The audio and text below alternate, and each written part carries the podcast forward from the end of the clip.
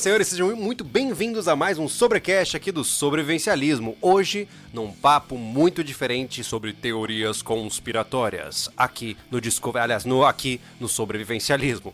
Hoje estamos com uma mesa de dois. Estamos eu e Thiago. Oi, Thiago, tudo bem? Oi. É isso que tem que falar? Isso. É, eu sou podado sempre tem aqui, né? Ah, tá Nas não, só- gravações eu sou podado, no É, podcast mas eu sou mais do que podados por conta do sistema corporativo do sobrevivencialismo, Hum. os Illuminati estão por trás dessa podação aí, da sua liberdade. Isso- isso é e você não verdade. tá acordado ainda pra isso, cara. Você não tá abrindo seus olhos Isso pra é isso, verdade, entendeu? isso é verdade, isso é verdade. Gente, ah, o Anderson Machado não está conosco hoje porque, felizmente, é por um motivo muito bom. Ele começou o curso de mecânica de motocicletas, então ele está agora, neste momento, na aula dele, né? pra explicar direito pessoal, a gente falou aquela vez lá no rancho, que era o último podcast dele, e aconteceu que de última hora o, o pessoal lá do, do curso que ele ia fazer cancelou porque não teve turma. Aumentou pra um mês, depois passou um mês e falaram, ó, não teve jeito, não teve turma. Aí ele ficou sem curso, eu disse, pô, não, não dá, né? Aí achamos É. outra escola, pedimos ajuda a vocês, né? E o Maxwell indicou uma outra escola. Sim. E essa escola tinha pra começar já, agora, e até melhor, né? Porque antes ia tomar a semana inteira dele. É. Agora é só quarta e quinta. Pois é, mas infelizmente o curso dele é exatamente É, quarta e tem o que quinta, fazer. né? É, por conta do nosso calendário, a gente não conseguiu ainda alterar. Quem sabe no futuro a gente consegue, de repente, a gente vai lentamente preparando o público do podcast, avisando que, por exemplo, ah, a partir de dezembro ou a partir de novembro, ah, o nosso podcast vai pra terça e o vídeo vai pra quarta, por exemplo. Podemos pensar sobre, né? Vamos É que não é. O problema não é acostumar o público do É o problema do YouTube. É, É. o problema do YouTube, é É verdade. tipo, É. É, é- jogar, tem que jogar. Ou é, por exemplo, no nosso caso, não é mudar vídeo, é mudar o podcast. Sim, sim. Ou é sim. quarta ou é sexta. E aí tu quer confi- con- É, não, confrontar a é sexta-feira. complicado, complicado. Sexta-feira estamos muito cansados, né? Ah, falando em cansados, talvez você esteja pensando assim, né? Pô, cara, tem uma potencial guerra nuclear a caminho. O- a Coreia do Norte joga um míssil por cima do Japão. É. Nós estamos em período de segundo turno de eleições. Estamos com várias crises mundiais acontecendo neste exato momento. E vocês vão ficar de brincadeirinha de teoria conspiratória? Ah, é que, sinceramente, cara, a gente tá com 300 e-mails falando que vocês têm que fazer alguma coisa.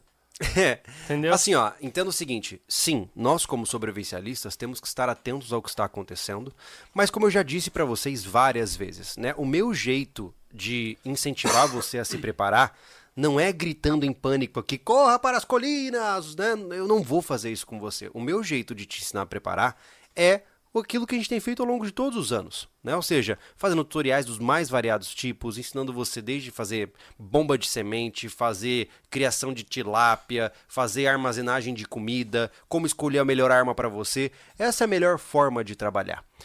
Uma live aqui falando do quão ruim as coisas estão não vai salvar você de nada. Só vai ficar alimentando o seu tesão de sentir medo, né? Porque tem gente que parece que tá escravo disso, né? O cara ele quer- só quer acompanhar essas notícias e ele acha que todo mundo tem que só falar sobre isso, só que falar sobre isso não resolve isso, né? Então, sim, estamos em um momento mundial onde mudanças gigantescas podem acontecer.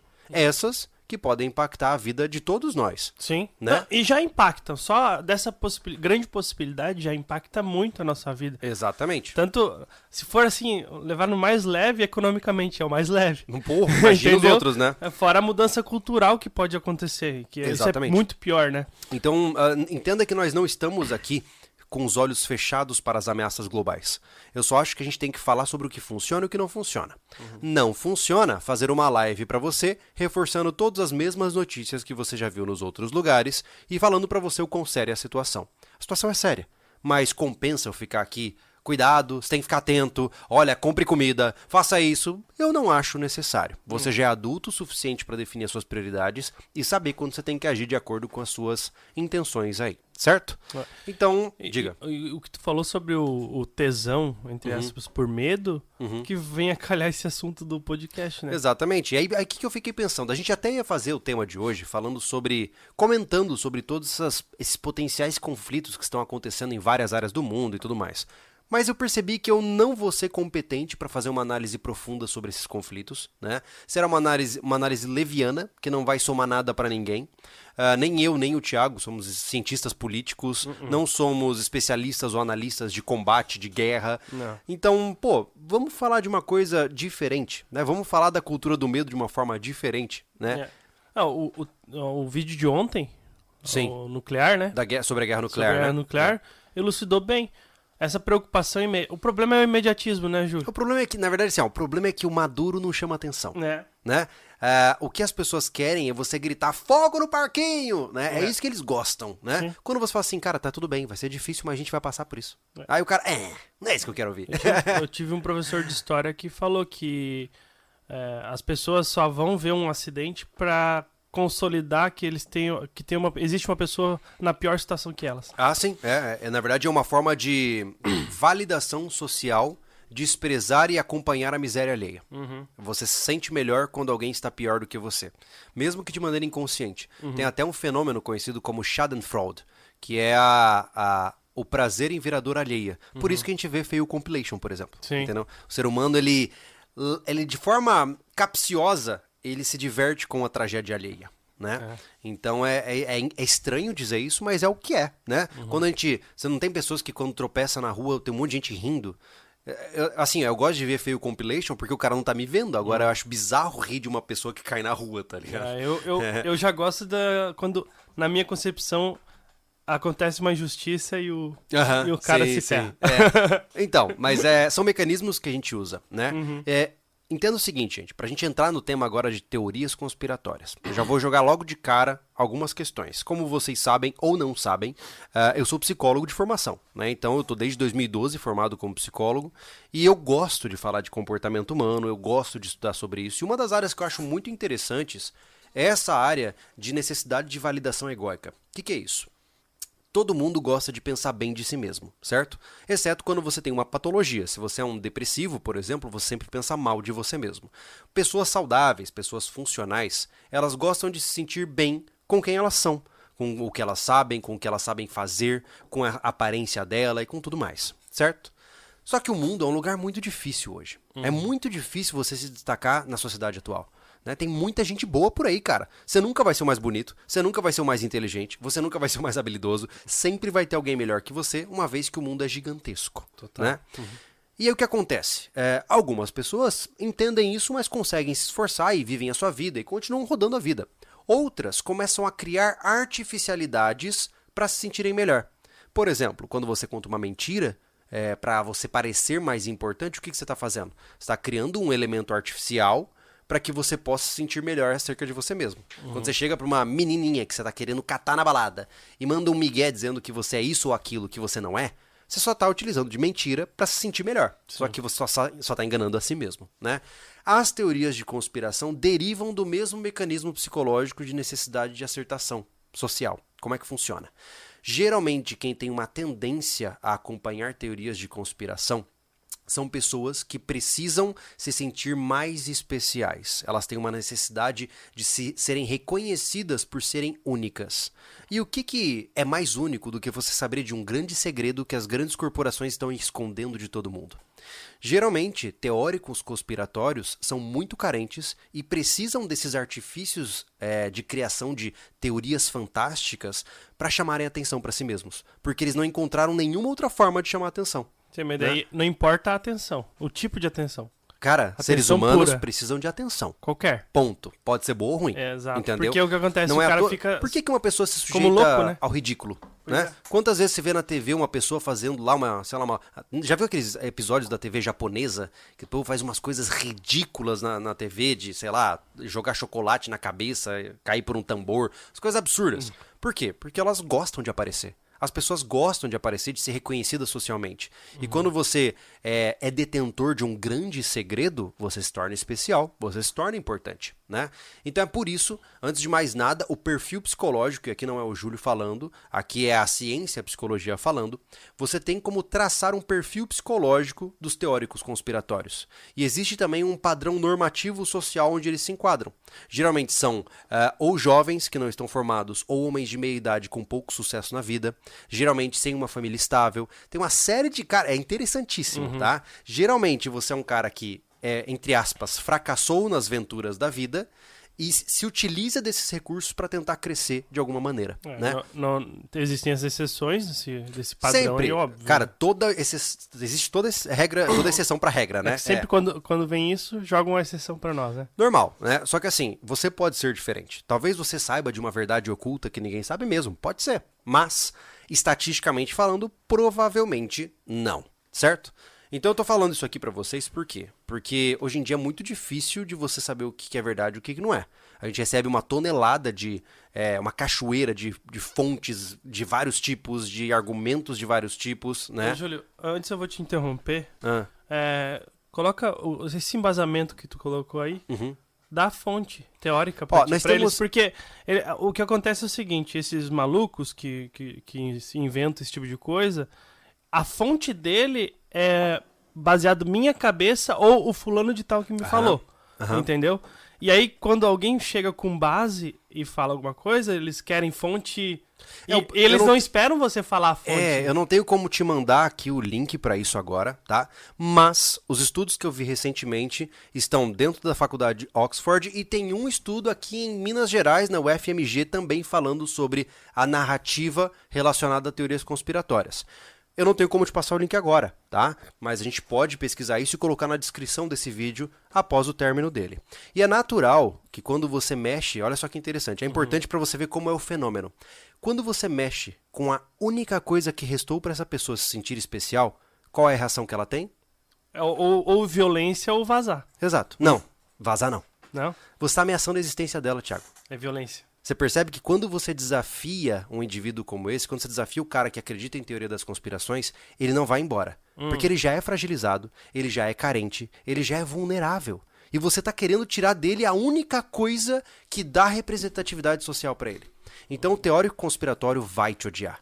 E ele vai dizer que você está mentindo, ele vai dizer que você está equivocado, porque ele precisa defender aquilo com, meu Deus, unhas e dentes. Entendeu? Então é isso que vai acontecer no chat quando algumas dessas pessoas aparecerem. Entenda, gente, que de- agora o, o meu lado não psicólogo falando, né? Cara, eu nunca vou proibir você de acreditar no que você quiser. Eu nem tenho esse poder, eu não tenho nem mesmo esse direito. Mas você pode. Você pode acreditar que Papai não existe, você pode acreditar em qualquer coisa que você quiser da sua cabeça. É, isso significa que eu vou odiar você ou que eu vou ter raiva de você? Não. Talvez eu tire um pouco de sarro, porque tem algumas crenças que são muito absurdas. Mas tá tudo bem, você pode continuar acreditando no que quiser. Né? Então é importante entender isso porque existe uma, uma correlação perigosa entre sobrevivencialistas e teorias conspiratórias. Ainda mais, como eu disse, nos dias atuais, onde você tem uma mistureba de verdades e inverdades, né?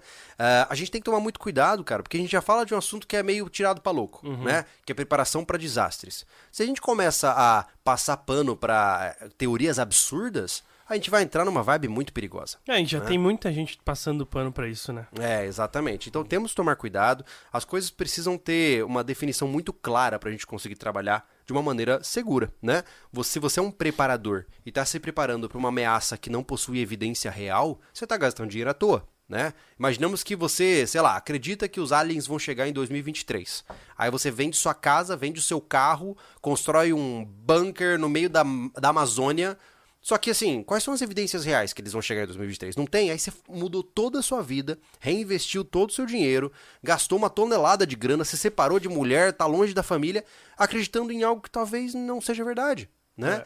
Então, é, quantas vezes nós vimos isso acontecer ao longo da história? Jim Jones que o diga, né, cara? Quantas seitas, cara, quantas seitas criaram teorias conspiratórias, criaram crenças de fim de mundo que levaram as pessoas a se matar.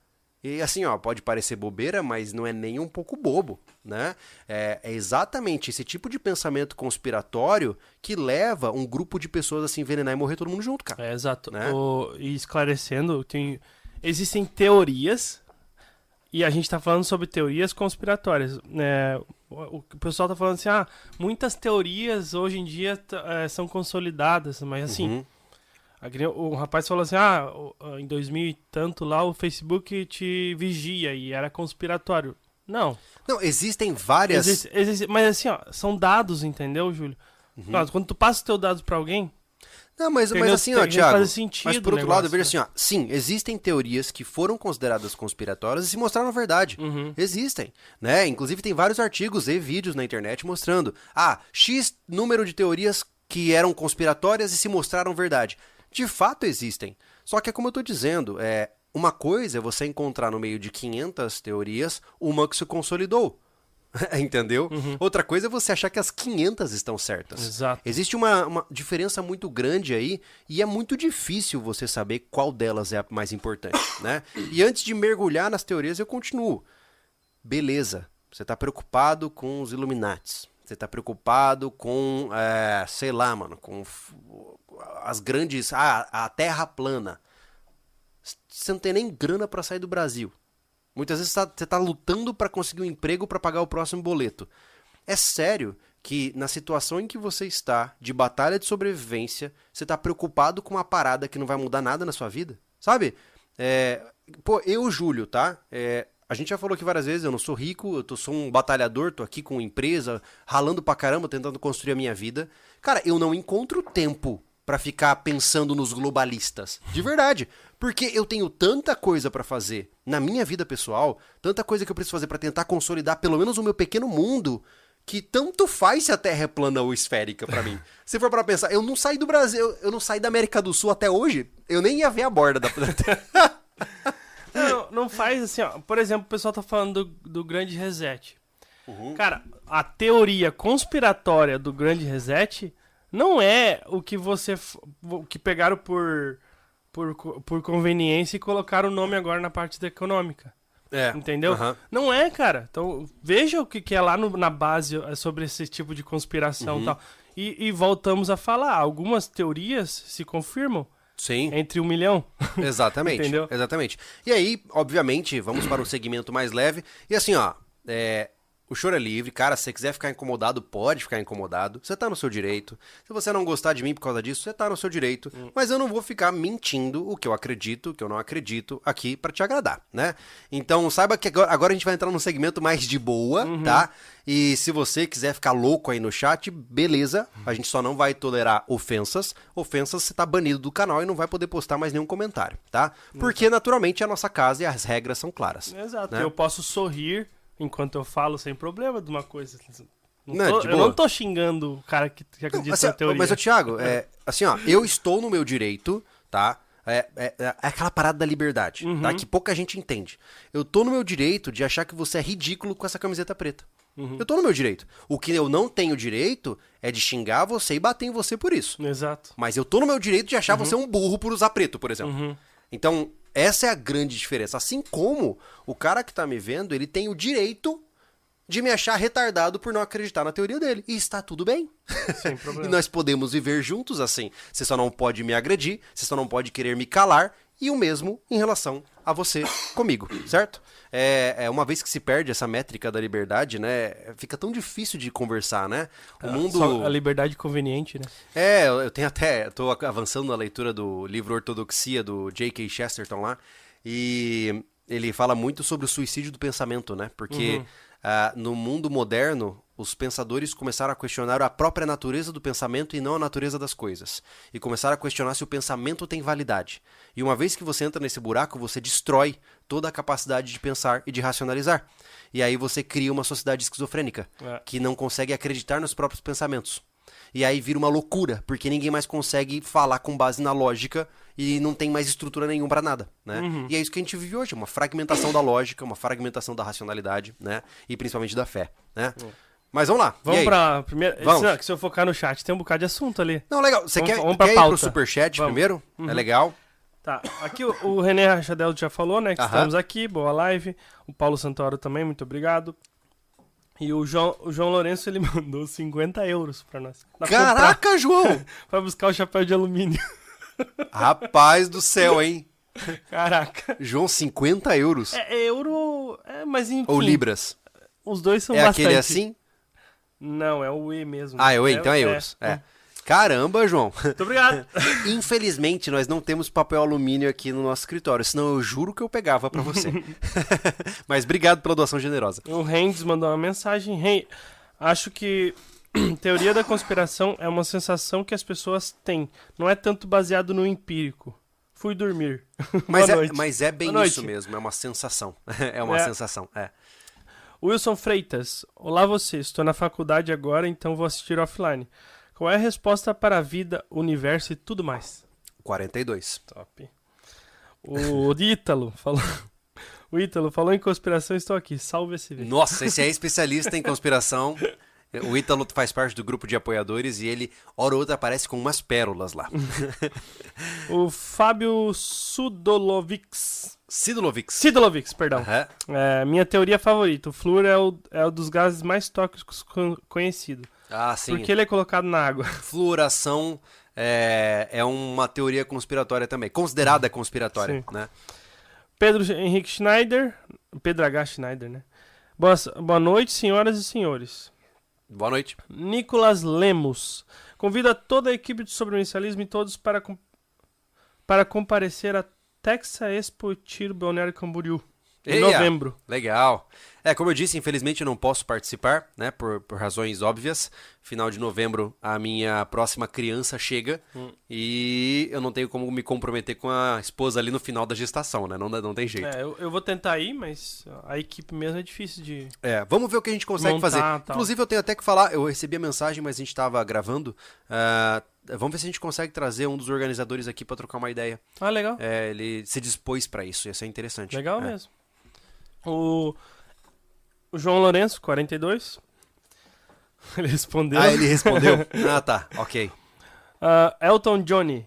Aham. Júlio, eu não tenho o hábito de ler livros. Como faço para pegar esse hábito? Eu estou tentando, mas não consigo. Cara, um abraço para vocês. Pega um tema que você goste, que você ame e leia livros sobre isso. Um dos grandes equívocos das pessoas é acharem que ele tem que pegar um livro técnico para ler ou um livro filosófico. É como eu disse, que nem Ortodoxia ali do, do Che- do Chesterton. Cara, eu leio cinco páginas por dia.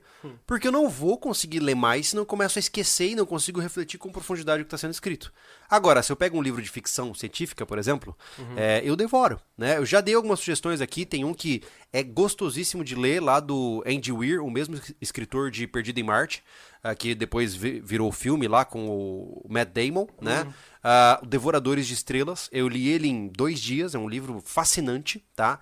Então, Devoradores de Estrelas é um livro massa, por quê? Porque ele é leve, é suave, é uma aventurinha. Tem um livro que eu gostei muito do Bear Grylls também, que é o Voo Fantasma do Bear Grylls, que você também é bem Indiana Jones, assim, é, cara, leitura dibas, sabe? Gostoso de ouvir, tranquilo de ouvir, de, perdão, de, de ler. Então, começa por algo suave, né? É, e eu acho que o ma- o maior erro, Júlio, é, nessa parte é não conhecer o que gosta. Uhum. Daí tu não consegue ler nada. Mas principalmente, saiba pelo menos o que tu gosta. Não precisa ser o que tu ama, Aham.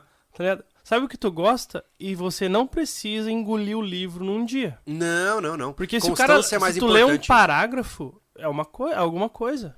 É. O certo o- seria uma página pra te não se perder, né? É. Uma página por dia. A Começa dica, assim. a dica que eu sempre dou, por mais boba que pareça, é a seguinte: sempre que você for fazer o número 2 no banheiro, você tem a meta de ler uma página enquanto está no vaso. Só isso. Geralmente, uma pessoa saudável todo dia vai ao banheiro. Então você vai ler, em média, uma página por dia.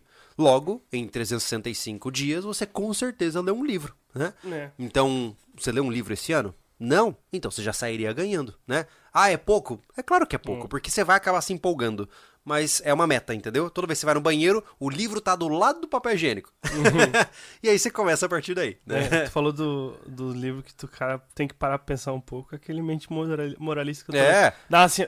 Ah, tem outro, dói cabeça. 38 formas de ganhar qualquer debate do, do Schopenhauer, Hum. que eu leio uma técnica e paro. eu tenho outro dicionário das mágoas profundas lá, o Dictionary of Obscure Sorrows, que eu leio também uma página e paro, porque não dá, sabe? Você tem que introjetar o que está sendo dito, senão não adianta nada, né? A a Ali- a Alice deu uma dica no, no, no chat aqui. Os livros do Max Luca- Lucado são top. De repente, dá uma É, não- não pesquisada. conheço, Eu não conheço é. também.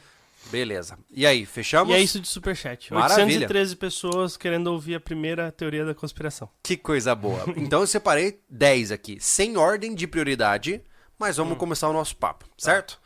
Bom, Thiago, você está preparado? Eu estou. Então só, tá bom. só um pouquinho, o Fábio falou, o Sidulovics, Aham. durante o barro, pra- pratica esperanto. Ah! Trebona! Trebona! Bora lá. Ai, ai. Eu não sei o que tu vai falar de primeira, então. Então, eu vou montar um cenário pra você, Tá. tá? Olha só. Olha lá, deixa eu pensar. Você está andando pela cidade. O céu está limpo, o sol brilha. Esperanças, motivações. E atrás deste avião, um rastro. Um Eu- rastro. Eu sei o que eu faço. O que, que você faz? Eu me protejo. Por que você se protege deste Porque avião? São os chemtrails. Exatamente, Thiago! A nossa primeira teoria conspiratória é conhecida como chemtrails, ou trilhas químicas. É. Olha só que interessante. A proposta dessa teoria conspiratória é que quando você olha para um avião voando e você sabe aquele rastro branco que fica atrás dele, ele é um rastro que na verdade é uma dispersão de elementos químicos. Olha aí, pois é. Então eles não são vapor de água causados por turbulência e compactação de microgotículas, não é. Na verdade, eles são dispersões químicas causadas de maneira proposital por esses aviões para somar a fome com a vontade de comer. O avião está levando passageiros e tem que passar por cima de grandes centros urbanos e ele dispersa químicos. Esses químicos aí vai variar, tá? Tem teoria que diz que são químicos para diminuir a imunidade, a imunidade das pessoas, ou outros dizem que é para controle de, eh, de populacional. Porque na última geração nós tivemos, nas últimas quatro gerações, nós tivemos uma queda de quase 70% de testosterona nos homens, né? É- é- mas isso é verdade, tá? Então, o que? As chemtrails estão diminuindo a nossa masculinidade também.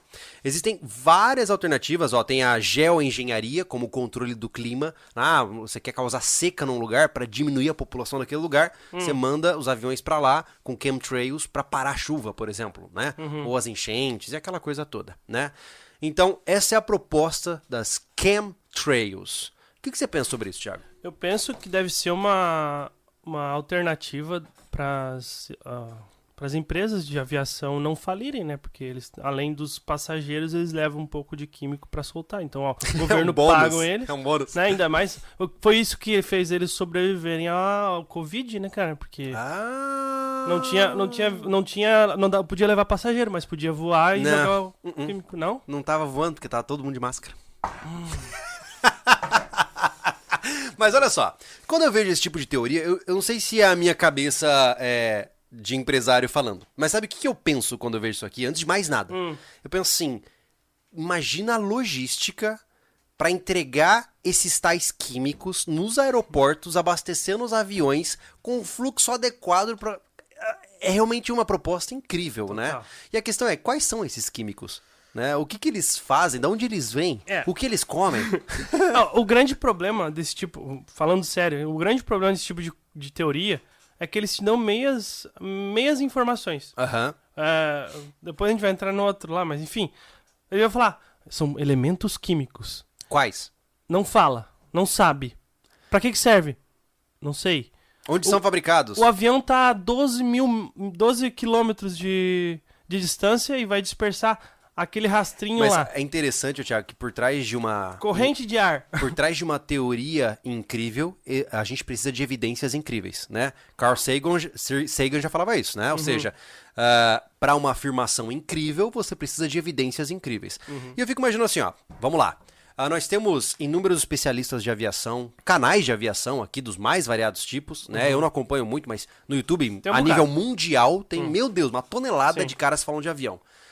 Esses caras, todos, teriam que ser comprados pelo governo, todos eles, sem exceção, para que eles não falassem desse segredo. Porque os caras conhecem um avião de cabo a rabo, muitos são pilotos, inclusive. Né? Os próprios pilotos? Não, os pilotos têm que ser comprados, a equipe de logística tem. Até mesmo o funcionário que dirige o caminhão químico tem que estar muito bem pago para não falar casualmente com o Zé do Bar que ele tá entregando joga- químico pro avião. Tu joga pro muito, muito pro impossível, cara. É esse, quando eu penso numa conspiração, eu penso assim, quem tá envolvido?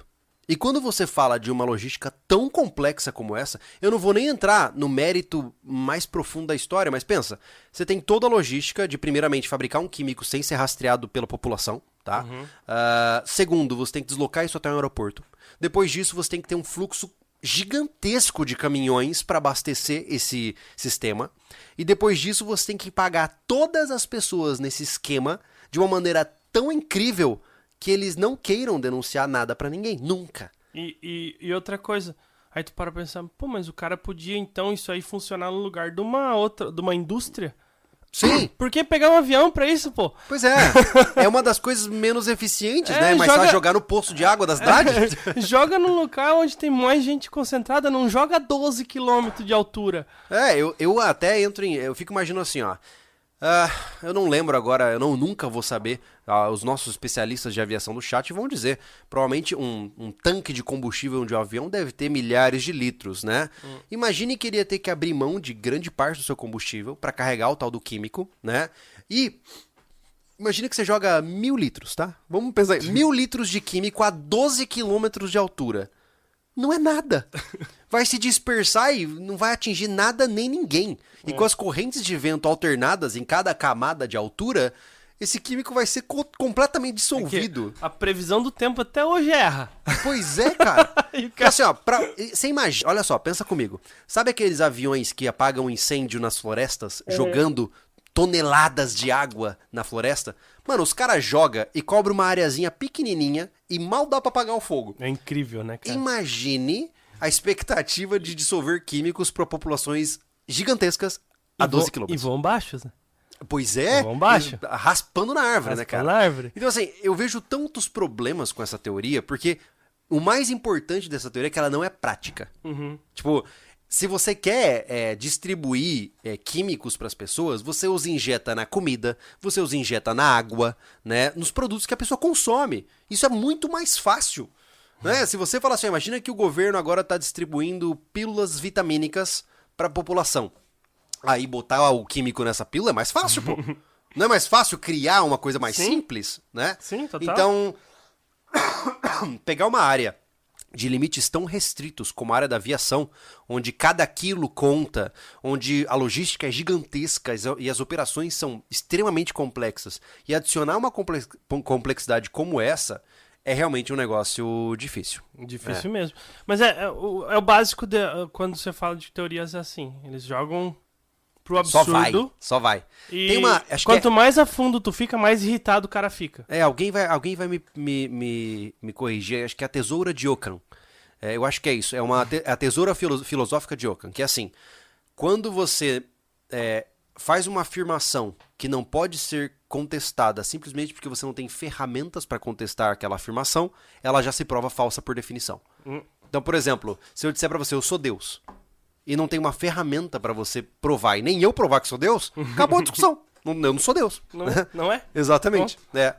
Aí, o Alexandre Zarat mandou um superchat. Vocês claramente estão comprados pela indústria de química aérea mundial. Vamos para o próximo tópico. Eu fiquei.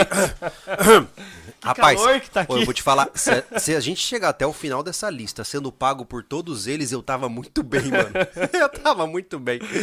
Mas vamos lá. Hum, próximo. Termina... Chemtrails, tá? Então, estamos de acordo que essa não dá pra contar. Não, não. Essa não dá pra acreditar. Na minha opinião, não. Estamos juntos aqui, então Sim. definido como. É, como que é? Dos Mythbusters lá. É, mito falso. Total. Tá, ok. Segunda, Thiago. Um novo cenário pra você, tá?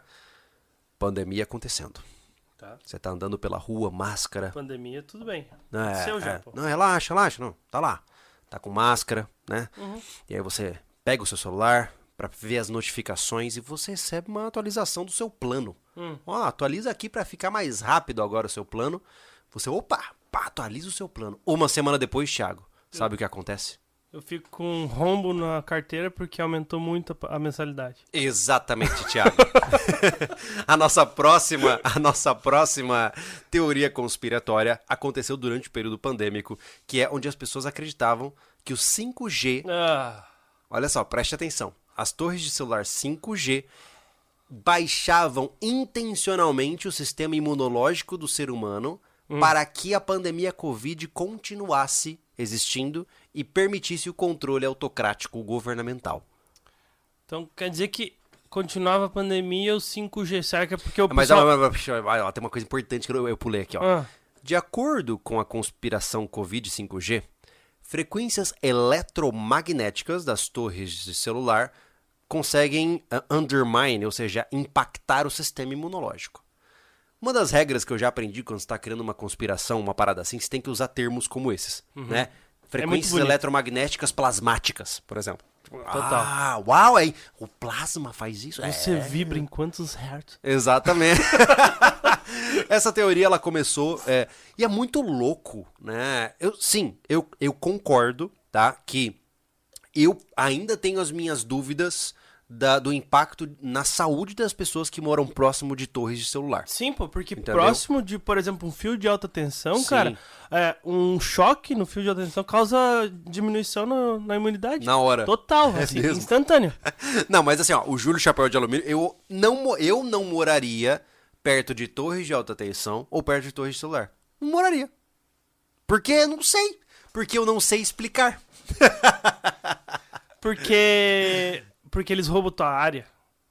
É, ele, pô, mas eles pagam um aluguel massa, né? Paga mesmo? não Paga, vale a pena. paga, paga. Se- Segundo quem, quem, quem É? tem Não vale a isso, pena? sim, não vale a pena. Ah. Bom, ah, enfim, existem vários estudos que estão ainda em um debate. O problema é que aí entra uma área meio complicada, tá? Quando se trata de torres de celular aumentarem a incidência de câncer na, regi- na região mais imediata de sua proximidade, tem um debate meio efervescente sobre isso aí, que parece que rolam uns estudos a favor, outros estudos contra. É uma parada meio complicada, cara. Eu não sei te dizer ainda, por isso que eu tô dizendo, eu simplesmente não sei. Agora, uma coisa eu sei, que a 5G propagar intencionalmente uma queda no sistema imunológico de milhões de pessoas, eu queria ter essa tecnologia. Eu queria. Porque. Total. Não, sobre, sobre o, o 5G tem um bocado de coisa, né? É, né? É. Por, que, por que no 5? Por que não fizeram no 4, no 3G, É, assim? porque o 5G tá inalcançável no Brasil, tá ligado? Não, mas isso aqui brotou principalmente nos States, cara. É mesmo? Sim, essa, isso aqui começou nos States. Então, assim, por que, no loucura. 5? Tipo, por que não no 4G? Por que não no H+, tá ligado? No E. Escolheram o 5, é, especificamente, né? Eu não entendo. Ele falaram muito a questão de, de frequência, só que, tipo, não tem nada a ver uma coisa com a outra. Uhum. Eu não sei te dizer por que, que entraram nessa pira. Tem coisa do- sobre 5G que ele, ele vasculha a tua casa, tá ligado? É, existe uma outra teoria relacionada ao 5G, de que é, o 5G permite um backdoor, basicamente um trojan, digamos assim, para que o governo possa rastrear o seu celular 24/7. Ó, caramba. Se é verdade ou não, eu não sei. Aí já entra em aspectos técnicos profundos, né? A gente já teve indícios lá do, do, do, do pai Dória lá, é, rastreando as pessoas na época de pandemia. É. E o massa é que as pessoas acreditavam Isso. que isso era bom, né, cara? Aham. Meu Deus do céu. Enfim. O. Cara, o André falou que ele mora perto das duas, cara. Ah, por isso que ele é estranho. É, viu? Tá aí. Olha só. Gosta de foguete, é meio estranhão, cara. É, estranho. Não, estra- estranho ele é, né? é totalmente. É. Aí outra coisa, o, o, tem o Gustavo falou aqui que vai parar de ver porque a gente não, não sabe da teoria completa. É porque já começou com baboseira, a gente não vai a fundo. É, não, não faz isso. sentido. é. Mas assim, ó, a gente tá aberto a ouvir aqui, ó. Assim, ó. Lê. Eu leio o teu chat, não o superchat. Eu, Eu- leio o eu teu chat sei- explicando uma teoria completinha. Eu não sei te dizer é, o quão é, avançada está a tecnologia militar secreta, né? Mas ah, você utilizar de frequências ah, fora do nosso range aí de ouvido, né? Ou seja, frequências altas e baixas que a gente não ouve, para impactar o nosso sistema imunológico, eu nunca ouvi falar de nada semelhante. Eu nunca, Não. eu nunca vi nenhum estudo científico que conseguisse impactar o sistema imunológico humano com frequências de som. Não, não, fa- não já tem, tipo, a questão das frequências, tem é, é, é física e química, uma coisa que não que não impacta, não não não, é Uhum. Não há fala? uma Não transferência, é, não uma tem, interação não de tem, matéria. Não tem interação, isso. Não tem interação não da tem matéria interação, com a outra. é isso, só, só é tipo assim, não é o Thiago que vai te refutar. Aham. O Thiago é burro pra caramba, ele só vai rir. Ambos somos. é. Rir igual um macaco, sabe? Entendeu? E bater palma. E você pode chamar o Thiago de burro. Mas, cara, leva pra um especialista, pra um cara que estudou de verdade e fala essa baboseira pra te ver quanto que ele É, vai o- jogar pra ti. O que eu acho interessante é que, assim, geralmente o cara tem como fontes blogs estranhos de internet, Pois é, canais cara. de 10 inscritos com teorias absurdas, e o cara, ele, ele, ele assim, olha, olha que massa, né? O cara leva em conta um canalzinho lá do cara falando umas coisas obscuras, umas fontes bizarras de blog de internet, e ele descredibiliza todo o corpo científico do mundo. Tá é muito massa, né? E Mas é assim, isso, só, a- aquele negócio de desvalorizar é, esforço humano, É. vida humana. porque certeza. muita gente dá a vida pra isso, pra, pra você tá É, bem. na verdade, Thiago, deixa eu te contar. Eu vou te contar uma teoria conspiratória que eu tenho. é, eu vou te falar. Ah, vai lá. Ah, como é o nome do rapaz? Gustavo? Gustavo. O Gustavo não existe. Ah, Ele é um bot. Ele é um bot. Oh, meu Deus. É, ele é um NPC. Meu Deus. É, cuidado. Você quase caiu no Ai, controle Illuminati. É. Tá vendo? Mas enfim, tá aí a nossa segunda teoria, que é. Eu achei interessante porque eu não consigo entender de onde veio. Tá ligado? De verdade. Mas beleza. Vida que segue. Cara, né? esse tipo de coisa é difícil de achar o primeiro cara que falou isso, né? Sim. Sim. Uhum. Inclusive, ah, per- perdão, tem até um ponto aqui interessante, ó, falando que é o seguinte, ó. Olha só, outra teoria conspiratória, aquela que eu falei pra você, é, contém ah, as vacinas de Covid-19 possuem chips, microchips, tá? Que fazem capacidade de se conectar ali a, a 5G, 5G para o governo saber onde você está. Ah, e por isso que o Bill Gates tanto ancora essa possibilidade. Pô, porque que trabalho. Presta, Bill, presta atenção, Bill Gates, ele, ele valoriza que você se vacine e dá dinheiro pra isso, porque ele faz parte da nova ordem mundial e ele quer reduzir a população mundial. Então, enquanto eles diminuem a população, eles também fazem um tracking de quem ainda tá vivo. Entendeu? Se você não entende, é porque você não tem o.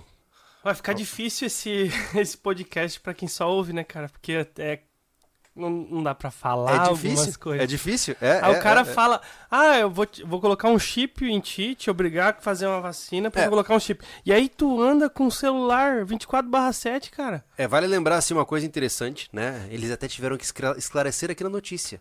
Chips 5G são muito grandes para caber para- por uma seringa de vacina, né? E até mesmo os chips RFID pequeníssimos não conseguiriam a- passar pelo buraco da agulha. E assim, e ainda assim, é, realmente é o que você falou, as pessoas estão preocupadas com micro... O que que é isso?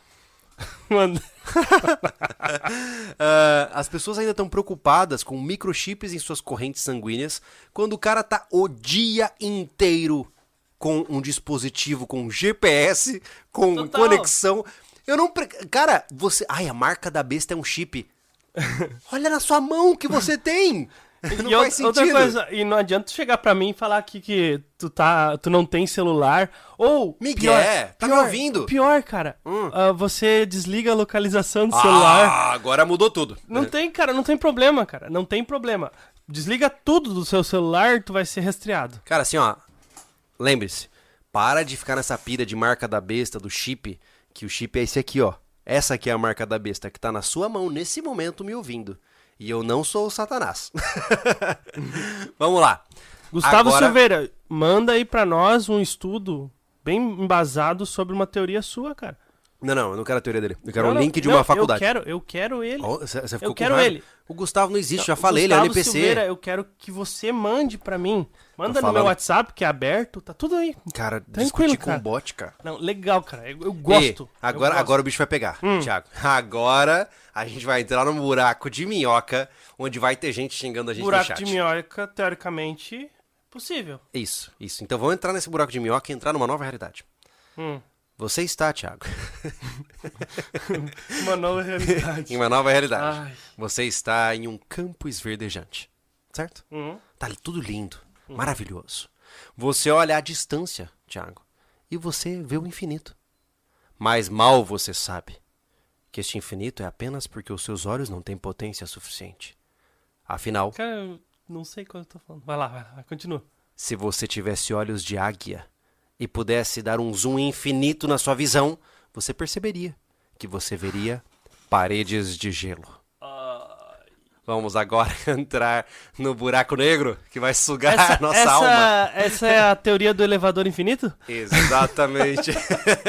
Senhoras e senhores, a próxima teoria é sobre a Terra plana. Olha só. Ai, ai, vamos lá. Essa teoria tem a sua origem na astronomia zetética, obra de Samuel Burley Robotan, Robotan publicada no século XIX e cuja base científica são os textos bíblicos. Em meado dos séculos XX, essas teorias voltaram a despertar interesse por iniciativa da International Flat Earth Society, mas perderam força quando foram publicadas as fotografias tiradas pelas explorações espaciais dos anos 60 e 70. Que exploração especial, cara. Deixa eu É terminar. fake. Eu vou terminar aqui. Não, não dá, cara. Eu não posso deixar tu Olha falar. só. Preste atenção que agora eu vou te explicar. É porque assim, ó, existem vários modelos diferentes da Terra plana. E eu não vou nem entrar no domo, Terra convexa, aí, aí é demais, né? Tá. Eu vou, eu, vou te, eu vou ler o que tá aqui, e Uhum. as, provavelmente a sua teoria aí não vai estar aqui, e você vai dizer que a sua que é de verdade, Exato. tá? É porque tu não entende o modelo. Eu nunca vou entender o modelo. Vamos lá. Grande parte dos terraplanistas afirma que os continentes são dispostos em torno do Polo Norte e que todo o hemisfério sul encontra-se espalhado pela circunferência externa de um plano circular. Eles defendem também a inexistência da Antártida como conhecemos. Pelo ponto de vista terraplanista, o continente gelado é, na verdade, uma grande parede de gelo que se estende pelas bordas da Terra. Apesar disso não ser um consentimento entre todos os terraplanistas. Além disso, alegam que a Lua e o Sol encontram-se relativamente próximos à Terra e circulam em torno do Polo Norte em um plano paralelo à superfície, impelidos por algum tipo de força desconhecida. Já que, agora vem a melhor parte, como dissemos, os terraplanistas negam a existência da gravidade. Para eles, toda a Terra desenvolve um movimento ascendente acelerado a uma razão específica de 9,8 metros por segundo quadrado, como se estivéssemos em um elevador que sobe acelerado. Seria por esse motivo que nos sentimos presos ao chão. Um dos argumentos utilizados por parte dos terraplanistas para negar a gravidade é o de que ela é forte o suficiente para manter os prédios presos ao chão, enquanto é fraca o bastante para permitir que os pássaros, por exemplo, sejam capazes de voar livremente. Todavia, esse tipo de declaração demonstra um claro desconhecimento sobre conceitos de inércia e aceleração. Inércia mandou mensagem ali e falou tchau. Tchau! Vou embora, só tem louco aqui. Eu vou. Vamos por partes, tá bom. tá? Vamos por partes. Como eu disse, existem muitos modelos de terra plana. Não, Né? ó, ó, so- sobre Terra plana eu tenho conhecimento muito Aprofundado. aprofundado, É né? mesmo. Até porque a gente tem um canal de que fala sobre lançamentos É, de foguete. assim, ó, eu não sei se vocês sabem, tá? Mas eu e o Thiago, nós temos um canal. Uhum. é, o meu quarto canal, que eu tenho em conjunto com o Thiago, que é o Refúgio Espacial. Nesse canal a gente faz live de lançamento de foguete, faz vídeos sobre exploração espacial. A gente está focado em falar sobre tecnologia para que as pessoas sobrevivam no espaço. Tá? Ah, e lá, obviamente, nós temos uma, uma, uma plantação de terraplanistas. É, né? Que total. todos, ah, o tempo todo tá pronto para colheita, assim, ó. Rapaz, a gente joga a semente e já dá pra colher imediato, assim, ó. Não precisa nem regar. É muito fácil. impressionante, é. É igual aqui, por exemplo, ó, eu, eu já entendi que, na verdade, é por causa do título, né? Aham. É só tu jogar uma palavrinha aqui, cara, tu consegue o chat bombando. Top, assim que é, É legal, cara, é legal. Viu? Então, assim, ó, ah, o que que acontece? então, o que que acontece, né?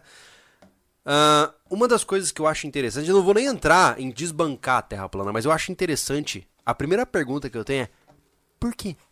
P- por que esconder um formato de Terra? Por quê, tá? Porque assim, ó, pensa comigo, tá? Imaginemos que de fato a Terra é plana, Thiago. Você já pensou quanta gente tá envolvida nesse esquema? Não, volto a dizer. Olha só, cara, tu vê, ó, conexão. Uhum. Empresa de aviação, cara, Hum. tá metida com essa também. Ah, é? Porque, cara, ela vai fazer um caminho diferente, né? Tem, tem, tem, tem viagem aí que dá pouco tempo, cara.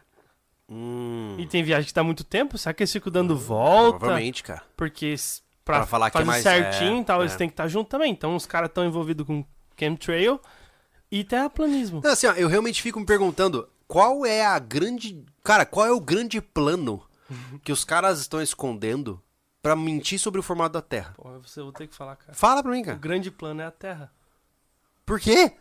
entendeu? Ah. Meu Deus. Ai, não!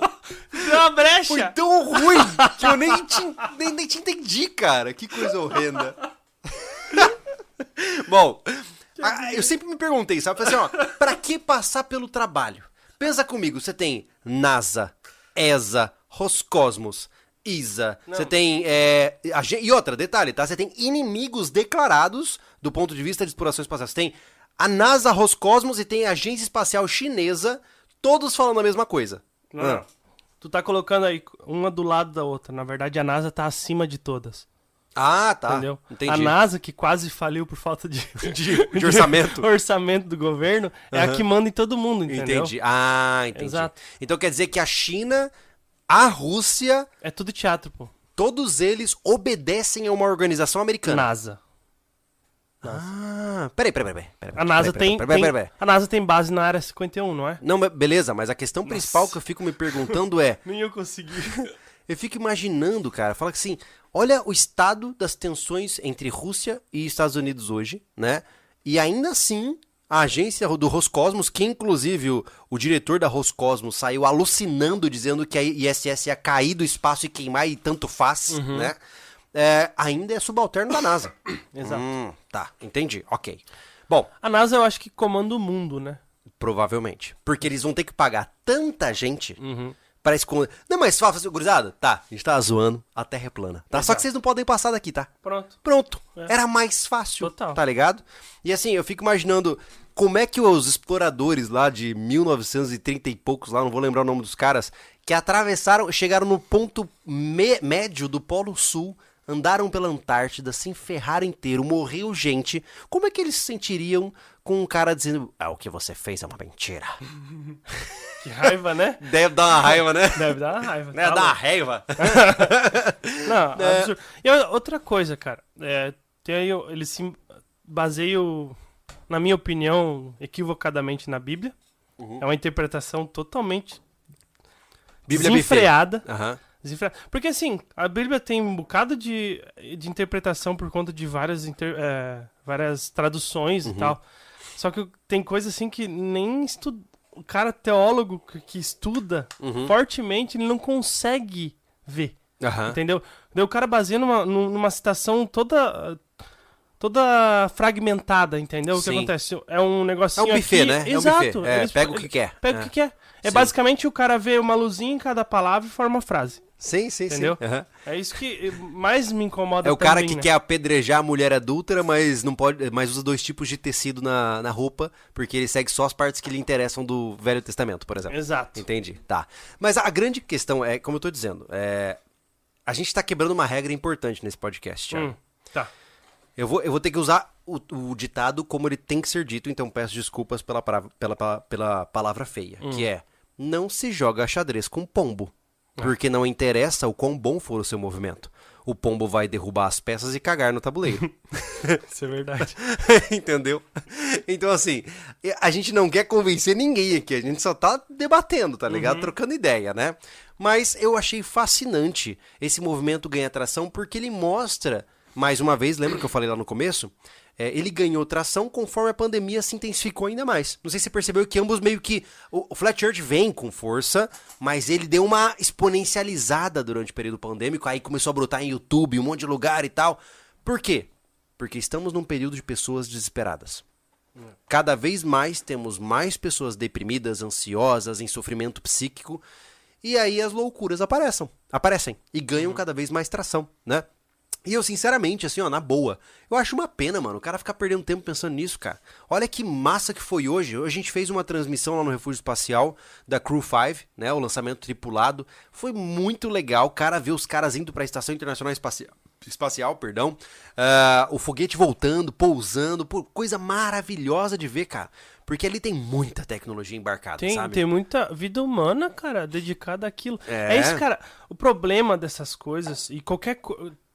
Há uma tendência social a isso, né, Uhum. ultimamente, né? A, a denegrir o esforço ali. Você não lembra que o Buzz Aldrin deu um soco num terraplanista? Ah, é? Você não sabe Não disso? sei. O cara veio falar pra ele que o pouso na lua tinha sido falso, ele meteu um soco no cara. Que massa. Porque imagina o quanto esse cara deu da vida dele pra essa Exato. desgraça. E É. deu mesmo, sabe? Porque, É. cara, pô, Apolo 1, a gente já vai lançar o vídeo lá, mas Apolo 1 teve morte. Os caras morreram queimados dentro da Exato, cápsula, né, gente. cara? Os caras de- morreram queimados. Só que assim, ó, eles morreram por um bem maior. é. é, muito louco isso, né? entendeu?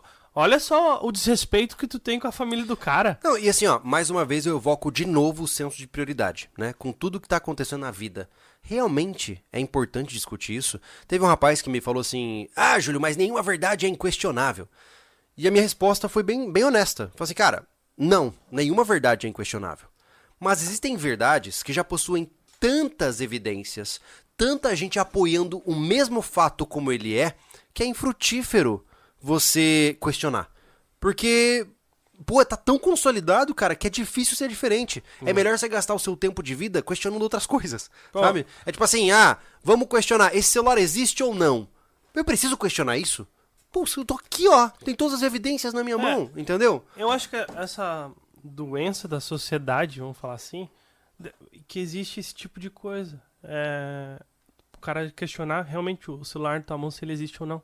Sim, É aquela questão de que você é Júlio ou Júlia? sim, sim. Tá ligado? É, Sim. é, vai, vai subindo É, vai exponencializando, nível. É, né? Vai exponencializando. Uhum. Porque quando você permite que tudo seja questionado, você entra no ridículo. Exato. Daqui a pouco eu vou falar que, ah, não, essa mesa não é de madeira, ela é de plástico. E você não vai me convencer do contrário. Sim. E qual é a diferença entre questionar e ser insano ou ser estúpido, né? Então, é uma coisa muito louca, né? É, os caras levaram muito a, a pé da letra. É, a gente ouviu, eu não vou dar nome aos bois, mas eu ouvi de um produtor de conteúdo de assuntos espaciais que houveram terraplanistas com pau e pedra querendo, querendo surrar o cara, mano. Ai, cara, meu sonho isso aí. Não, meu sonho. Total. Meu sonho. Porque diferente dos criadores da área espacial, a gente tem um background diferente, né, Thiago? Diferente. É. ai, ai. Mas enfim, essa é a nossa teoria da Terra plana. Você quer dar um pause pro superchat aí? Tem alguma vamos, coisa? Como vamos, é que tá? Vamos, vamos ler aqui? Vamos lá. Porque daí pode ser relacionado à própria teoria que a gente tá Isso, falando. por isso né? mesmo. Vamos lá. Deixa eu só voltar aqui certinho. Tá. Ah. Então, olha só, no final de cada teoria a gente abre espaço para ler os superchats que você mandou sobre aquela teoria. Fechou? Pra gente não, não perder no assunto aí. O Christopher Silva Lima. Teoria Master. Anderson não está no podcast porque está bolando, bolando o sobrevivencialismo 2.0 junto com The Rock ou está tendo aula de samba. É, Desliga a live ali. Desliga. Aula de samba. Fica tranquilo, você vai ver que o Anderson é o mestre da capoeira no sábado. Cara, é, um- olha, Olha, recuperada ali que eu não sei o que, que ele fez. é um ginasta. pô. Ele é um ginasta. É, total. Assista o rancho do sábado. Você não pode perder o rancho do sábado, tá? Aos 20 minutos de vídeo, você vai ter uma surpresa. Verdade. O João Lourenço. A energia da onda eletromagnética usada em toda a comunicação é mais baixa que a energia da onda da cor. Se o 5G fizesse mal, o que faria a cor azul? Por isso que eu sou daltônico. Eu sou blindado. sou blindado contra Meu isso. Deus! ah, todo mundo tá ranhento aqui, né? É, tá- Recuperando. Aqui a gente tá no, na nossa micro pandemia. Exato. Uma epidemia. O Júlio Coral. Existe alguma teoria conspiratória que o Júlio acredita? Sim. Fala Eu- a minha teoria é de que tudo isso aqui é uma simulação. Quando eu morrer, eu vou tirar o óculos e falar, putz, foi massa, quero jogar de novo. Caramba, né? É. que saco! Não, é, eu, paguei um crédito e tô curtindo. E ainda tu vai ter que ir no mercado depois disso. De boa, mano. De boa. Na hora que eu morrer, eu falo assim. Cara, que louco esse jogo. Vai ser assim. Vou no mercado. é, pô, a Lê tá me esperando. O André Novelli.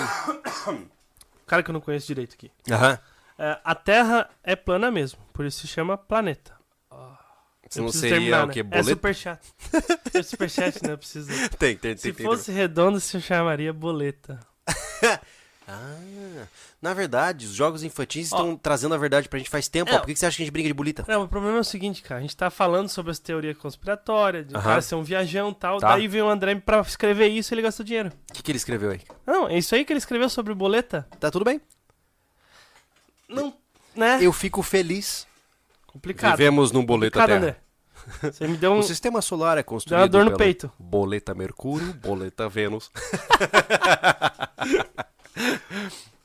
O José Hortêncio Martins Júnior. Tem uma assistência de celular. E um, há um ano atrás veio um senhor até a loja que queria um jeito de usar o celular dentro de casa, pois o filho dele revestiu a casa toda com a.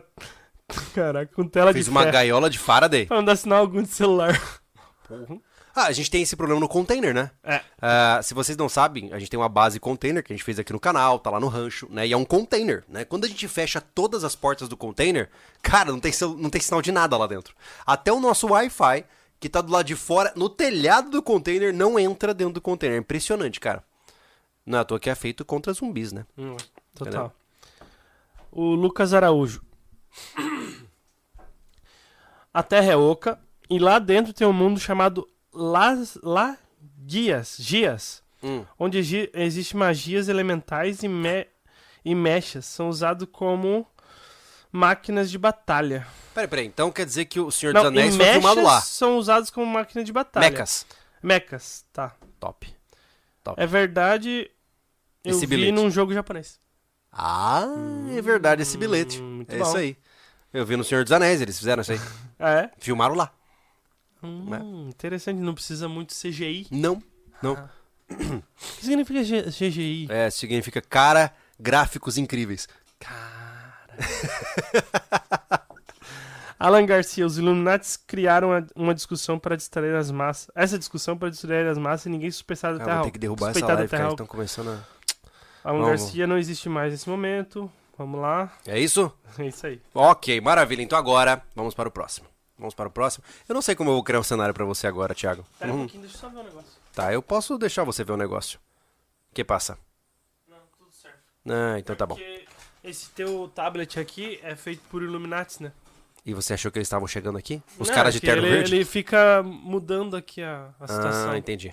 Mudando a realidade. É. Entendi, tá bom.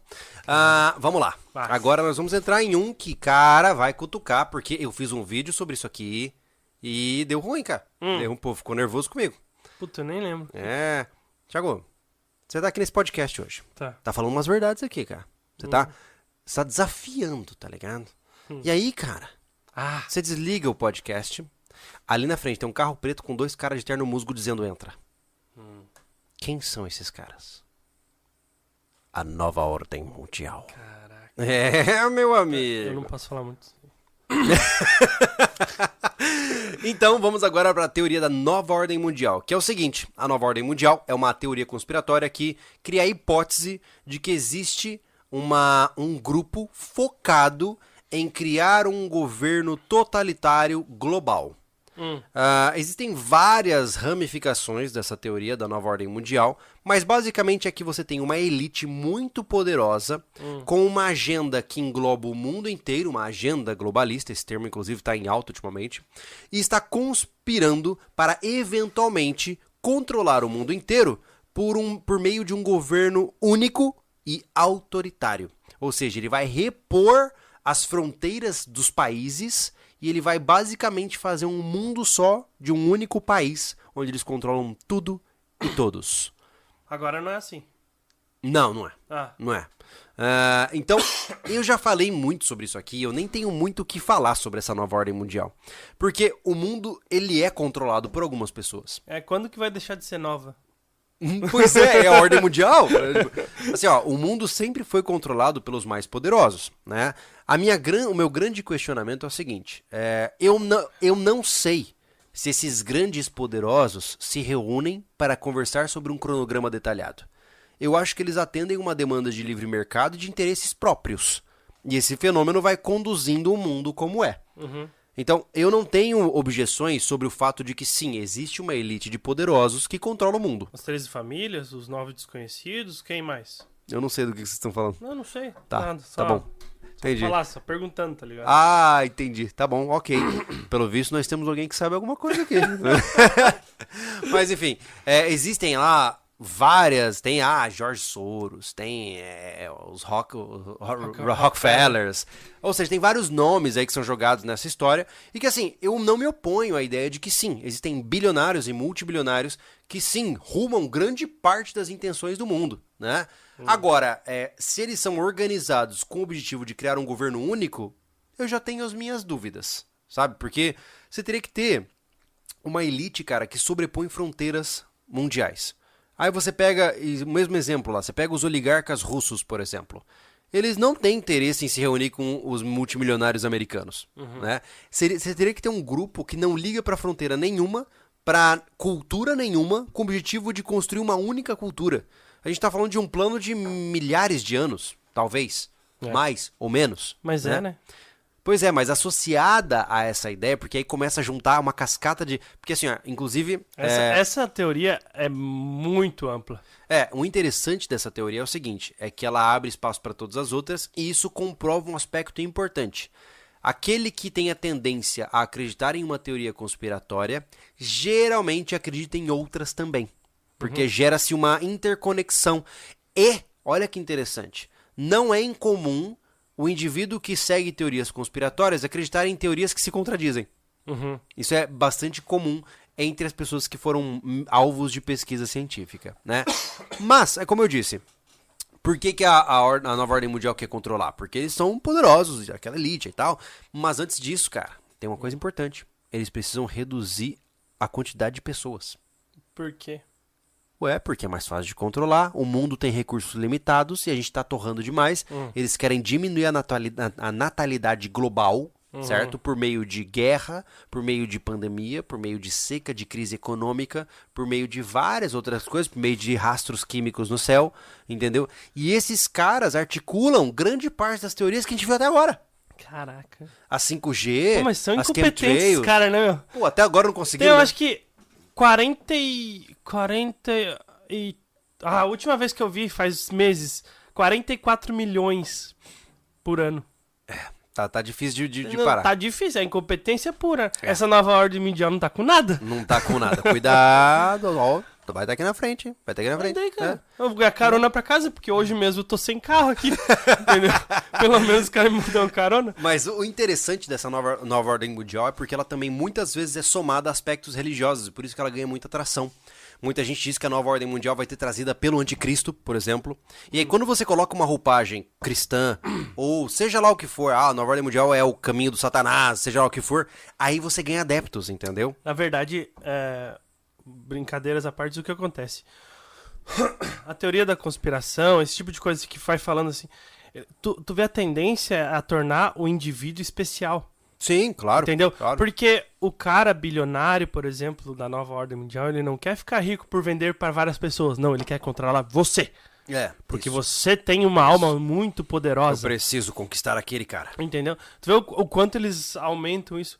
É, chega a- àquela base que tu falou que o cara tem que se sentir especial, pô. Sim, mas de maneira geral, sim, existe uma manipulação geopolítica gigantesca. Sim. O Brasil é como é por interesse americano Total. e russo, entendeu? Ó, Ah, nós falamos aqui de certos assuntos, por exemplo, esse pra dar um engajamento, Aham. porque o YouTube bilionário nos controla. Manipulação. Bilionário.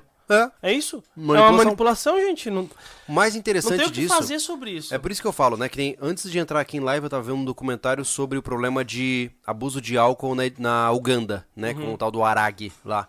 E aí eu fiquei vendo e, pô, é um país muito pobre, né, cara? E você fala, pô, olha que desgraça, né, cara? O povo lá sofrendo. E muitas vezes eles estão naquela situação por conta dos países do hemisfério norte que abusam e usam o quanto quiserem da, da África e dos países em desenvolvimento. Sim. Isso é uma espécie de criação de ordem mundial. Ela não é nova, mas ela tá lá, entendeu? Exato. E eu não vejo necessidade da criação de um Estado único. Sinceramente, ga- ganha-se muito mais com conflito entre fronteiras. É o dividir pra conquistar, né, gente? Pois é, eu fico imaginando, pô, um mundo global é o pesadelo de qualquer cara, porque ganha-se mais no conflito. Uhum. Quando uma guerra acontece, bilionários são criados. Então, se você faz um único mundo, acabou. Acabou. É, é muito Não louco. faz sentido. É. Não faz sentido. Assim, ó, pega um, um sentido econômico no negócio. Ah, o poder tá na mão de poucos. Tá, mas o que, que é 1%? Em bilhões. É verdade. Esses, esse 1% não vai entrar em consenso, cara. Não, não Nem vai. pau. Nunca. Porque o, o- eu já ouvi falar, eu já ouvi, já conversei com gente milionária, tá? Aham. E eu já ouvi isso aí, que o legal depois que tu já tem dinheiro é só ter mais dinheiro, Uhum. tá ligado? Só porque é uma pira. Uhum. Tem isso, Sim. entendeu? Porque o o que, que o cara vai, se o- tudo que ele quiser Sim. até a próxima Imagina, o cinco cara tem- gerações. Um bilhão de dólares. É, Ele não precisa se preocupar. Exato. E aí ele tem que achar um, um negócio pra dar um tesão na vida dele. Conseguir mais dois milhões. Exato. Exato. É. É, Eu quero estar na Forbes, tá ligado? Uhum. É esse, tem que ter um negócio. E aí, se eles se juntarem, eles querem equalizar? Para, né? Que bilionário vai. Não, Um monte de tubarão não, não. vai se comer. Não, não, Para, né? Nem a pau. Mas é. Eu vou até, inclusive, antes da gente ir pros superchats, Hum. eu já vou jogar o, o, o próximo aqui fora de ordem, porque ele tem correlação direta com o que a gente tá falando. Hum. Que é a, a, a, crença do estado profundo, Ah, que é o Deep State. sei. O Deep State, pra quem não sabe, olha só que interessante, vamos lá. Ah, ele tá muito associado à nova ordem mundial, mas ele é diferente porque ele é nacional, tá? Então, enquanto a nova ordem mundial ela tem como objetivo controlar o mundo, o Deep State é um poder das elites que controlam um país. Opa, agora a gente vai, vai entrar nas eleições, hein? Vai entrar nas eleições. Hum. Tá chegando as eleições. Olha só, basicamente... Vai se posicionar, Júlio, é isso? Vou, vou me posicionar aqui, ó. Pera aí. Posiciona aí. Beleza, tô posicionado. Vamos lá. Uh, basicamente a ideia é que é a seguinte, é uma, olha só, é a mesma coisa da nova ordem mundial, mas dentro de fronteiras nacionais, que é uma elite poderosa não identificada que age de maneira coordenada para a manipulação das políticas e do governo. Então, isso aqui é muito característico, é, principalmente nos States. Eles acreditam que todo aquele teatro eleitoral é uma bobagem porque quem roda o negócio atrás do teatro, ou seja, quem está atrás da cortina é quem realmente interessa. Hum. E eu devo confessar, eu acredito um pouquinho nessa teoria. Sinceramente. Tá, mas é assim, ó. Tu acredita porque ela é possível da maneira assim mais eh, humana de ser. Mas olha só que interessante. em 2017, houve uma pesquisa feita pela ABC News e The Washington Post e eles indicaram que 48% de americanos acreditam no Deep State. Hum. Então, tem muita gente que acredita nessa ideia de que o país é governado por alguém que não está na frente é, dos holofotes. Né? Não, é, existe possibilidade, mas não. O problema é assim, ó, que, uh, dependendo da teoria que tu vê, eu não, não peguei essa daí profundamente, uhum. mas dependendo da teoria, o cara atribui isso a alienígena, a coisas não, não humanas. Não, a gente não chegou nesse ponto ainda. Mas é isso, é isso que eu tô falando. Sim. Porque a possibilidade de alguém mandar sem ser o presidente do, do Brasil, por exemplo. É gigantesca. Caralho, só precisa ser um juiz para mandar no Brasil, entendeu? Aham. É aí o cara vai lá e manda no Brasil. Sim, mas a, é a grande diferença, a grande diferença é quando você tem um grupo coordenado de pessoas poderosas. Uhum. Não é um cara aleatório, entendeu? Uhum. É isso que é importante de entender. É, é, é um grupo coordenado, por exemplo, mas é, ele está atrás das cortinas. Uhum. Isso é bem possível também. Uma, por exemplo, um grupo de empresários qualquer. Sim. Para ter um, Eu tô falando de Deep State, me adicionaram num grupo de WhatsApp. Deixa eu sair desse grupo aqui. ah, enfim, ah, já saí, tá tudo bem. Tá, tipo assim, um grupo. Tô ouvindo barulho de carro lá fora? um grupo falar e tem algum interesse pontual, né? E aí ele se movimenta para movimentar o, o, um presidente, um governador, alguma coisa assim? uhum. assim? Claro que tem. Tem governador Sim. com o rabo preso aí, a, a rodo. Sim, é verdade. A rodo. Tem razão, tem razão. Entendeu? Nesse formato, não é uma teoria da conspiração, é o que acontece. Pelo menos no Brasil é o que mais acontece. É, isso é uma das coisas que eu, eu acho, é, como eu disse, eu acho que elas são prováveis. É, a grande questão aqui, Thiago, está na construção do Deep State. Entenda que não são empresas que vão manipulando e controlando dentro da sua esfera. É um grupo fechado de caras, um grupo fechado de poderosos que controla o teatro político é, nacional. Tá. Entendeu? É, é, essa é a diferença. Hum. Então, se isso existe no Brasil, eu não sei. Mas, pô, algumas vezes parece que sim. Não. no Brasil tem. Então, não, mas, assim, no Brasil. Mas é um grupo só pro Brasil inteiro. É, cara, tem. Você tem, tem grandes poderosos, né? Cara, pô, é. pega uma cidade de 3 mil habitantes no Rio Grande do Sul, que eu não vou dizer o nome, que minha mãe já morou. Lá tem gente que controla a cidade, acabou. Entendi. Entendeu? Entendi. Ah, ah, mas aí é mais uma pegada de coronelismo, né? Não, não. Controla tudo que acontece. Entendi. Controla, pô. O controle, o que, que é? O que acontece? Ele vai Sim. apontar pro Júlio Nelson? Uhum. Ó, aquele lá vai ter que. Não, não, não. Vão Ele... ter que jogar chemtrail nele pra ficar calvo. Tá ligado? Não, pô. Ah, Thiago, entendi, cara. É chemtrail, minha é, calvície. cara, tá chegando, né? é. Sua casa tá na, numa linha aérea, né? Vamos pro superchat? Vamos pro superchat, vai, manda bala. Deixa eu voltar aqui onde parou, né? Ah, aqui. O Alex Costa, eu mandei um superchat sobre o projeto HARP. Alex de Jaguarão, obrigado. Tá chegando. Bom podcast. Tá chegando, obrigado, ah, cara. Tá chegando o Alex. Elton John novamente. Engraçado dessa teoria é que o Pentágono tá sempre envolvido. Sempre, sempre. Eu nunca vi tanta importância é. pra um treco ali do. Cara, é que assim, a gente não colocou teorias que machucam o emocional demais, assim, é. de, um, de, um, de, uma massa maior, entendeu? É, tem muitas teorias que eu só passo por cima aqui, mas, por exemplo, tem teorias dizendo que o, o 11 de setembro foi feito pelos americanos. Tem teorias de que o, holo- o holocausto não aconteceu. Tem- Isso- Só que assim, a gente não queria colocar isso nessa lista porque aí já é demais, entendeu? É- Deixa de ser uma bobeirinha e você começa a desrespeitar vidas que foram ceifadas. Exato, gente sabe? que sofre até hoje por causa disso. É, então, coisa. é- Então, aí não cabe aqui pra gente ficar brincando com isso, é, o que, é o que a gente preza bastante sobre o respeito so- das vidas humanas que Exato, foram perdidas sobre exato. isso, né? O, desculpa. O Dorel Honorato. Olha o homem aí. Essa agenda na nova ordem, na nova ordem já existe, sendo disseminada através dos filmes de Hollywood. A maneira mais fácil e rápida de atingir o mundo.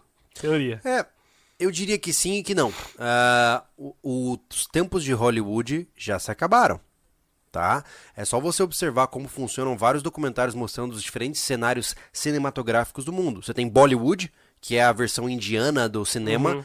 que não tem nada a ver com Hollywood. As pessoas nem assistem os filmes americanos, basicamente. A China tem uma produção gigantesca de filmes para chineses. Então, aquela, aquela permeabilidade da cultura hollywoodiana já se foi, né? Esse tempo já acabou. As nações entenderam que eles iam perder a, a sua hegemonia por conta da frutificação cultural. No Brasil, eu sou um fruto desse, né? Eu, eu particularmente com, eu consumo muito conteúdo americano, muito. Acho que, na verdade, grande parte do meu dia eu estou ouvindo inglês, né?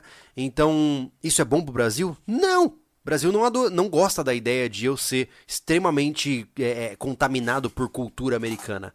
Mas, então o que acontece? Os países mais inteligentes deram uma blindada nisso e criaram a própria cultura interna. Né? Então, o tempo, como eu disse, o tempo de permeabilidade da cultura americana no mundo se fechou. Eu ouso dizer, isso é um papo para outra hora, que estamos vivendo um mundo pós-americano. Né? Os Estados Unidos está em queda.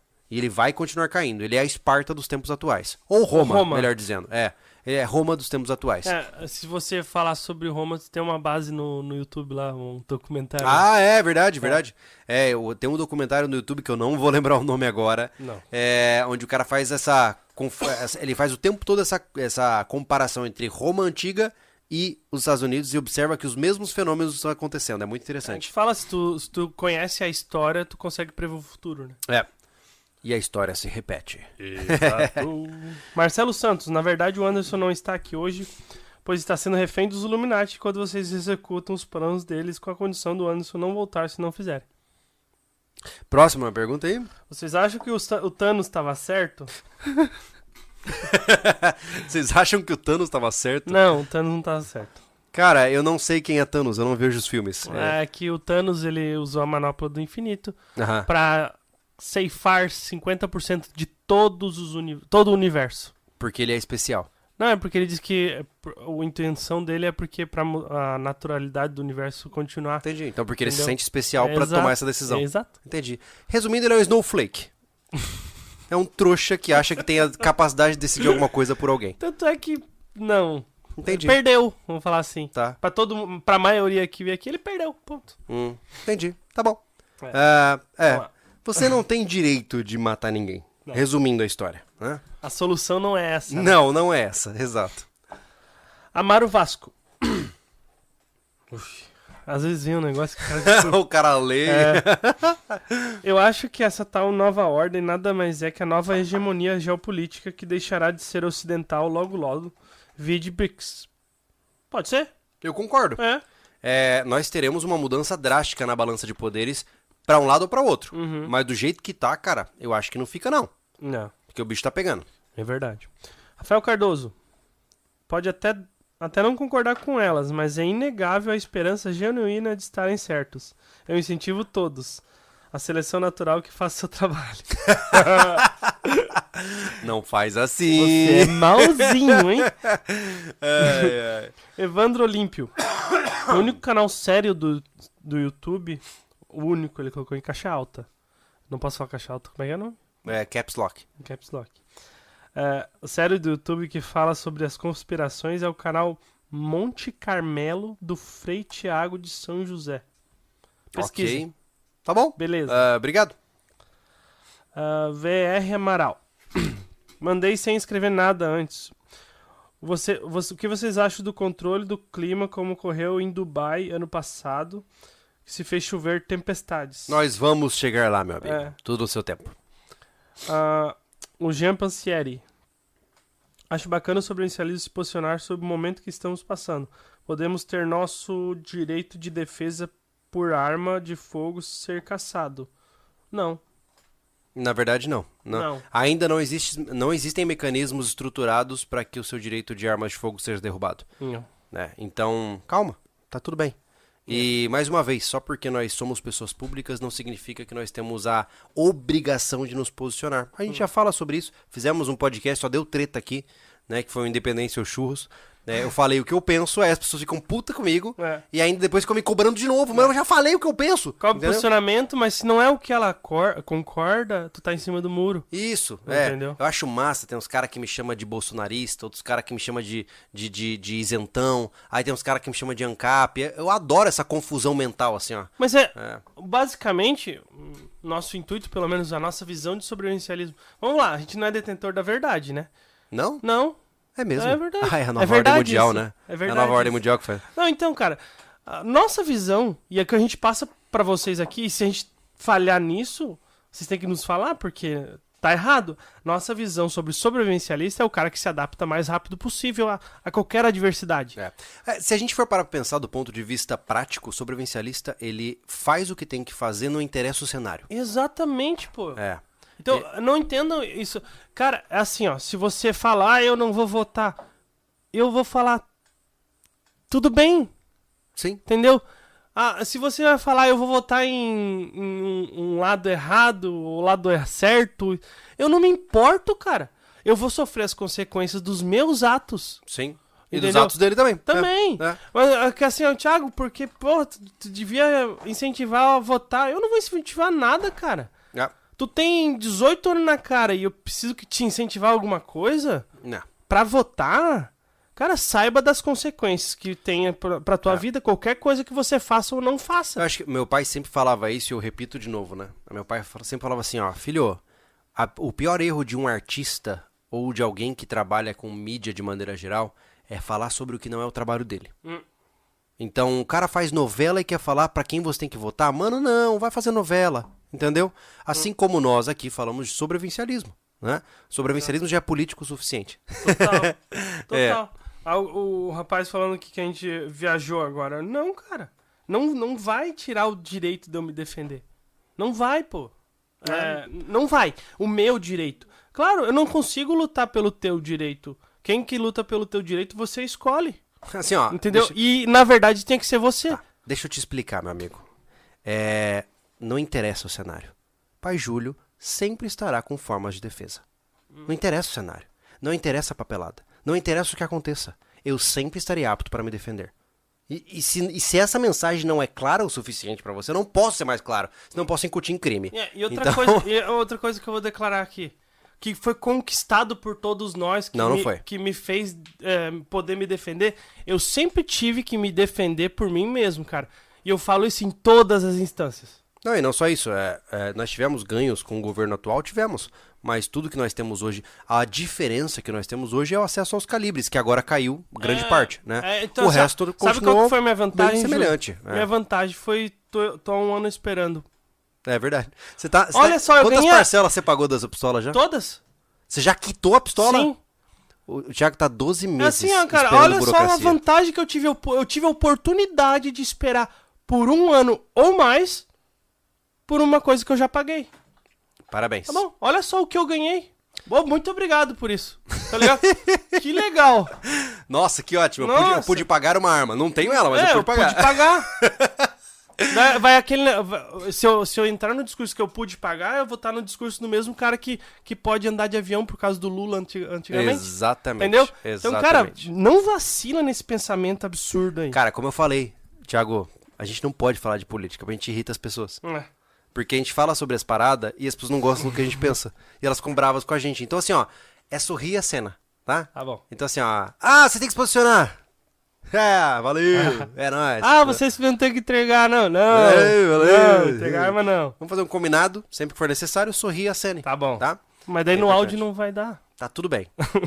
No áudio as pessoas vão ter um. vão entender a, a proposta. O entendeu? silêncio. Vão, vão entender a proposta. Vamos é. pra próxima, então? Vamos. Você tá pronto? Eu não. Nunca tô pronto. Então tá bom.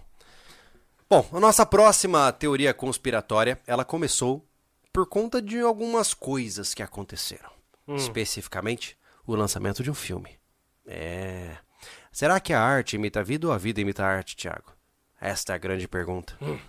Quando de repente nós observamos caras em sobretudos escapando de projéteis em pleno ar e acordando em é, mundos exóticos controlados por robôs, fica a pergunta: será que vivemos na Matrix? Ah. É. O Júlio declarou que ele vive na Matrix. E Não, isso é aqui pra mim é total, total. Isso aqui é uma, é uma simulação. Uhum. E ninguém vai me provar o contrário, entendeu? Mas. é é uma parada assim que ah, não dá pra saber, né? Mas a. O tanto que é de evolução tecnológica em pouco tempo, tá Sabe ligado? Faz o cara acreditar nisso, É, né? Até o, o Elon Musk tem uma palestra que ele fala sobre isso, e eu junto com aquela sensação de camadas de. Já vou, já vou abastecer. Hum. Aquela camada de sonhos daquele filme Inception. Hum, O que acontece? Pensa comigo. Hoje, no tempo atual, nós temos jogos de gráficos excelentes, com universos abertos bem complexos, né? Você pode passar horas e horas imerso naqueles jogos. Perdão. E aí, imagine que nós só desenvolvemos a capacidade de computação gráfica há três décadas. Vamos arredondar aí, tá? Aproximadamente. mais, Não, não, não. É pra- ganha forma da, da parada, vai lá. tá? Ah, e a partir daí, imagine que a gente avança agora 200 anos. Dá um salto de 200 anos, a partir de hoje, de evolução, de, é, evolução tecnológica das placas gráficas, da interação dos jogos. Cara, vai já hoje, no momento atual, já falamos de metaverso. uhum. Da forma primitiva como estamos, já falamos de um universo separado ao nosso, onde nós podemos ter uma vida alternativa. Sabe o que pode acontecer, Thiago? Hum. Que toda civilização está descendo camadas e camadas de simulação. Nossa. Olha só. Então, a, a civilização se desenvolve o suficiente, cria uma forma de fuga da realidade atual, entra no universo paralelo. Esse universo paralelo passa por um desenvolvimento, cria um novo universo e entra em outro universo. Hã? Caraca. Ah, isso aí é muito louco. Total. Coisa de doido. Eu não consigo. Não consigo falar, ter opinião sobre isso, cara. Eu também não, porque não tem como provar o contrário. É a Exato. tesoura de Okan, Essa entendeu? daí não tem jeito. Essa não tem como você provar o contrário, mas é, é uma extrapolação interessante. A questão é, se de fato nós hoje, com a tecnologia que temos, quase conseguimos criar um universo separado para a gente viver de forma virtual, como é o que nós estamos aqui agora, é, quem garante que nós já não estamos em uma simulação? É, isso É muito louco, né? mesmo, né? É muito então, louco, tipo, né? essa teoria foi muito bem inventada. Mas ela é muito louca porque ela realmente, assim, já pensou se quando você morrer você tira um óculos e fala, caraca, que jogo louco? É, e não tem, assim, isso aí eu não consigo. Não, não tem o que tu falar. Não, não dá, não dá. Tá ligado? É. Porque a evolução foi tão rápida que, ó, faz sentido. É, é. Eu- Não existem é, teorias anteriores a isso, é muito novo tudo. É, mas é muito interessante. é, e existem pessoas que realmente acreditam nisso e vivem com base nisso. Ah, não, Né? não dá. né? É, os caras eles acreditam que a proposta é assim, cara, tudo isso aqui é uma simulação. É tudo uma mentira. Tanto que aí surgiu alguns trends, eh, principalmente no Twitter, falando dos NPCs, né? Pra quem não sabe, eh, tem um livro, ah, um livro fantástico, tá? Que eu, que eu ouvi na Amazon, ah, um- no Audible, que é o NPC, é o nome do livro, tá? Que é um audiolivro, né? Que você chegou a espiar. Sim. Ah, que é um livro onde o cara ele constrói um supercomputador que decodifica essa realidade e ele percebe que grande parte das pessoas à sua volta são non-playable char- characters, ou seja, são é, bots, pessoas que não são pessoas, né? Ele só tem um, um, um- um roteirinho ali pra seguir e Isso. limitado, né? Sabe quando você entra num videogame e tem o cara que vende, sei lá, vende equipamentos pra você? Ele tem as mesmas falas, ele vende as coisas e é esse o papel dele. Então, é, existem pessoas que defendem que grande parte do mundo é construída por NPCs. Ou seja, você ao longo do seu dia você passa por inúmeras pessoas que elas só estão ali para o propósito de rechear o universo onde você está. Olha que coisa insana. Me lembra muito daquele filme O Show de Truman, do Jim Carrey, né? É. Que é um filmaço, Baita, né? baita Se você não viu, assista o show de Truman. do Jim Lançamento. Carrey. é só- Lançamento. é, tá? igual Apollo 13. É, exatamente, top. Mas enfim, é sobre isso que se trata essa simulação, né? Essa, essa proposta, essa, essa teoria conspiratória. E como o Thiago bem disse, ela também não pode ser provada do contrário, né? Diferente da Terra plana, que você pega um foguete e vê, olha, é redonda, não, né? Não, e basicamente é o seguinte, o que que, por exemplo, a Terra plana, ela se baseia em algo muito Uhum. muito atrás historicamente, então tu consegue com estudos físicos, tu Não, nada. estudo físico, en- entendeu que tu consegue provar. Não faz sentido o que o cara tá falando. Sim, Mas como essa é muito nova, essa teoria, sim. Eu- eu- não tem, não, eu preciso tem de, base, né? de mais conhecimento. Realmente, É, isso aí eu, é. não é que eu acredito, eu não acredito em nada disso. Eu simplesmente não sei o que falar. Sim. E, e seria muito legal se al- alguém com conhecimento bem Aham. avançado falasse alguma coisa sobre, sobre essa teoria, porque eu não. Eu, sinceramente, eu tenho que ficar em silêncio. entendeu? Eu não tenho o que falar. Assim, eu não vivo minha vida pra isso. Não, é a não. pau. Mas eu sempre brinco dizendo até, já falei várias vezes aqui que eu tô curtindo essa gameplay, cara. Tô curtindo. Porque se de fato eu morrer e descobrir que eu tava numa sim- numa simulação, vai ter sido muito legal ter participado dessa simulação, entendeu? Agora, É. se não for uma simulação, também tá tudo bem, né? É. É, como eu disse, eu vivo no eu não seisismo, né? Tá. O que que foi? Tem algum chat aí, alguma coisa? Não, ainda não. O que que o pessoal está falando nesse momento sobre a nossa conversa totalmente alucinada? Vamos lá, no superchat aqui. Pode ser no chat aberto também. Te- É que o chat aberto eu não consigo acompanhar, eles ficam falando. Ah, eles estão tretando entre eles. Vamos falar sobre a U- UVB76. Putz. Ah, boa, Que estação. Deixa eu lembrar, vamos lá, é uma estação de rádio soviética que emite um sinal constante e ninguém sabe por que diabos ela está lá. É muito interessante. UVB 56. 76. É, é uma parada massa, porque assim, ela existe, ela é capturada, o sinal, você consegue ouvir o sinal dela. E existem eventos específicos que aconteceram ao longo da história, onde pegaram uma voz de alguém falando e game over. E continuou um. É muito. Cara, assim, ó. Essa aí é tipo creepypasta total, assim, ó. Massa demais, cara. Massa demais. É, esse eu nunca ouvi falar mesmo. Caraca, você resgatou uma parada que eu conheci da minha adolescência. Que massa. Ó, tem, não sei se é sobre isso, mas tem um filme sobre isso. Vanish in the Night. Hum. Não, não sei. conheço, não Hum. conheço. Tem, tem um recentemente agora que saiu da o Tal, né? Que é um filme de uma mulher que é sequestrada e colocada na casa de um cara que inventou uma inteligência artificial também. É bem interessante nessa pegada assim de simulação, bem legal. É, aqui no, aqui no, no chat não tem nenhum assunto dire- direcionado aqui, só Maravilha. aleatórias. Faz o seguinte, eu vou rapidamente pegar mais um chopp pra gente e eu vou rapidamente ao banheiro e eu queria que você me con- contasse pras pessoas as novidades que chegaram na loja, que vão ser lançadas muito em breve. É, ainda não foram lançadas, né? Então, pessoal, chegaram as, as facas SV2. Elas ainda não foram lançadas na, na loja, porque não tivemos tempos tempo ainda de fazer o lançamento do jeito certo, captar imagens corretas. A gente vai fazer vídeo para para apresentar para vocês a- essa- esses produtos e também o tênis. A gente tem um tênis chamado Strato, né, que vem de estrada, que vai ser lançado também esse esse mês, juntamente com a faca e o boné que vocês viram muito a gente utilizar nos, vídeos, nos vídeos, principalmente do rancho, né? Vocês vê um boné diferente lá, um trucker de brim diferente. De- dentro dele tem algumas, ah, alguma, os pilares, né? Tem a, todas a- toda a nossa informação ali. Então, vamos lançar tudo agora em outubro. Eu não consigo precisar o dia para vocês, mas quem é do portal já vai, vai comprar antes. Quem é o assinante do portal, que é o nosso portal que, que, que tá fora aqui do YouTube, né? O portal SV, não sei se você já conhece. Se você quiser dar uma pesquisada lá, membros.sobrevivencialismo.com. Lá a gente tem assinaturas a partir de R$ 49,90 e postamos duas vezes por semana vídeos, vídeos in- inéditos e não somente com o Júlio e o Anderson apresentando, né? Com outras pessoas de fora, especialistas, né? Ah, A gente tem lá o Cavaline com, com vídeos legais. Ele tem umas falas legais sobre adrenalina e sobre resiliência que me pegou bem, bem cheio, sabe? Então eu gostei muito, eu até postei essa semana, já foi o vídeo adrenalina dele. A gente tem um, um tutorial bem, bem grande, um leque bem grande sobre bike, né? E tem lá Pedro Hawk, Roseira tá lá? Roseira falando tá sobre lá. recarga de munição. A gente tá- terminou já a parte da recarga, o último vídeo, recarregando na verdade. prática. Olha aí. Entendeu? Teve uma série de vídeos com Roseira e foi muito legal. O cara se dedicou mesmo pra nós. Agradecer publicamente ao Roseira aqui.